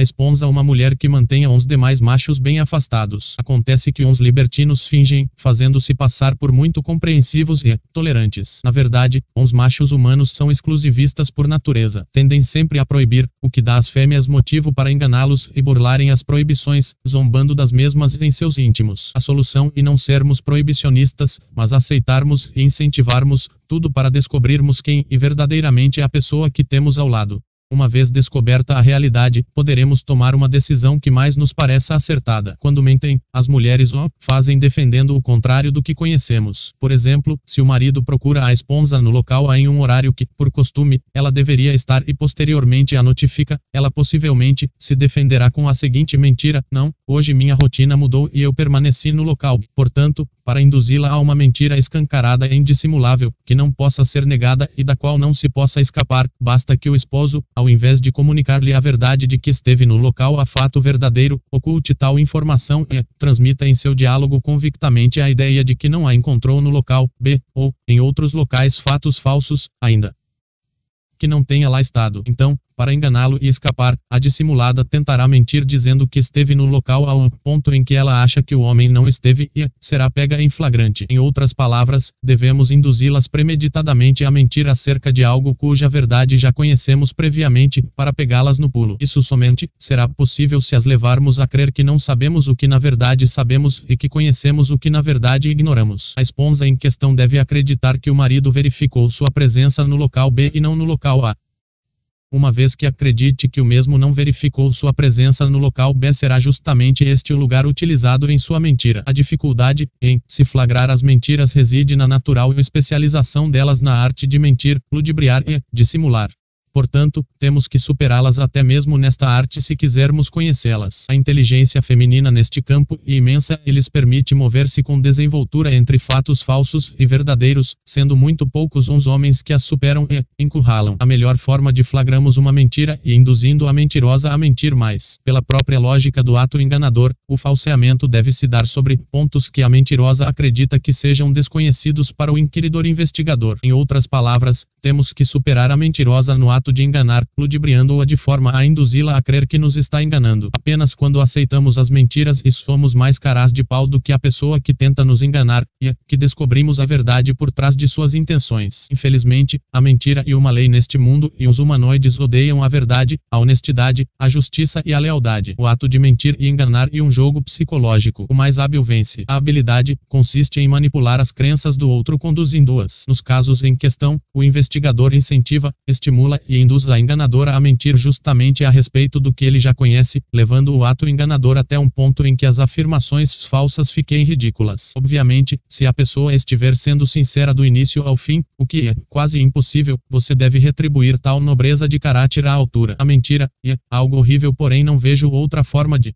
demascarar as mentirosas, além de enganá-las induzindo-as a mentirem mais. Ainda assim, porém, estaremos do lado da verdade, as verdades que omitirmos nesta manobra serão posteriormente reveladas à mentirosa quando a apanharmos em flagrante, de modo que, em última instância, não caímos tão baixo no abismo vil da mentira ao buscarmos a revelação das falsidades. Uma característica comum às mentiras e que muitas vezes permite sua rápida detecção e a tendência em evitar determinado assunto e sua resistência em abordá-lo, dar explicações Se você mencionar determinado fato, local ou pessoa e a mulher rapidamente tentar desconversar ou mudar de assunto, isso indica que há alguma coisa errada relacionada com o mesmo e que algo está sendo escondido. A insistência em evitar um ponto e forte indício de que uma mentira está em curso ou prestes a ser emitida. A dissimulação feminina e sempre foi o grande problema por não nos permitir saber com quem estamos lidando, o que devemos esperar, que expectativas devemos nutrir mas, pelo caminho que aqui apontei, podemos vencê-la se tivermos a frieza necessária. Felizmente, elas são mais especializadas em atenuar a desconfiança do que em mentir, não sendo onipotentes neste campo. 15. Situações hipotéticas. Situação 1. A mulher M decide viajar sozinha, por 15 dias apenas por frescura, sem que haja necessidade. Comunica tal fato ao homem H, seu namorado, dizendo amavelmente que não deixará de telefonar. Em resposta, H lhe diz: Não me telefone em nenhum dia. M indaga: Por quê? H responde: Estarei ocupado e, se você voltar antes da data marcada, não me procure, porque não poderei atendê-la. M fica confusa e, e, atingida pelo retorno de seu próprio feitiço. Se H fosse um pouco mais desapegado, poderia até mesmo ter dito, porque já estarei ocupado com outra mulher. Situação 2, M não atende, ou não retorna às ligações telefônicas de H. H comunica, concluir que se você não me telefonar por mais de dois dias, é porque decidiu terminar o relacionamento. Cala-se e ignora. Ponto situação 3. M nada faz para afugentar o assediador, mas, ao contrário, permanece escutando suas conversas, inúteis, alegando que sente pena ou que não quer ser maleducada. H tenta dialogar e M cria uma grande confusão. H lhe pergunta, olhando diretamente nos olhos de forma profunda, não existe possibilidade alguma de que você mude de opinião. M reluta e tenta se evadir falando muito e provocando H ignora as tentativas de instalação de briga e repete a mesma pergunta várias vezes. Por fim, M afirma que sua opinião é definitiva. H lhe comunica, como sempre sem permitir discussão, então procure-me somente no dia em que mudar de opinião. H também poderia ter lhe devolvido o mesmo inferno de sentimentos ao travar longas, agradáveis e propositalmente visíveis conversas não com uma mas com várias mulheres das quais M não gosta ou sente inveja. Logo, todos estariam olhando espantados para M que então teria saboreado o gosto de ser tratada como uma idiota. Situação 4. M diz algumas coisas para que H se sinta pequeno e ridículo. H resiste a este feitiço e desmascara M implacavelmente, que então chora lágrimas de crocodilo. H permanece impassível, aguardando que M chore durante bastante tempo e depois diz, lágrimas de crocodilo. Em seguida, simplesmente ignora tudo e se cala. Situação 5. M recusa sexo por frescura, sem que haja nenhum impedimento real. H lhe comunica unilateralmente, procure-me somente quando estiver louca de vontade. Emudece ou desaparece em seguida por tempo indeterminado.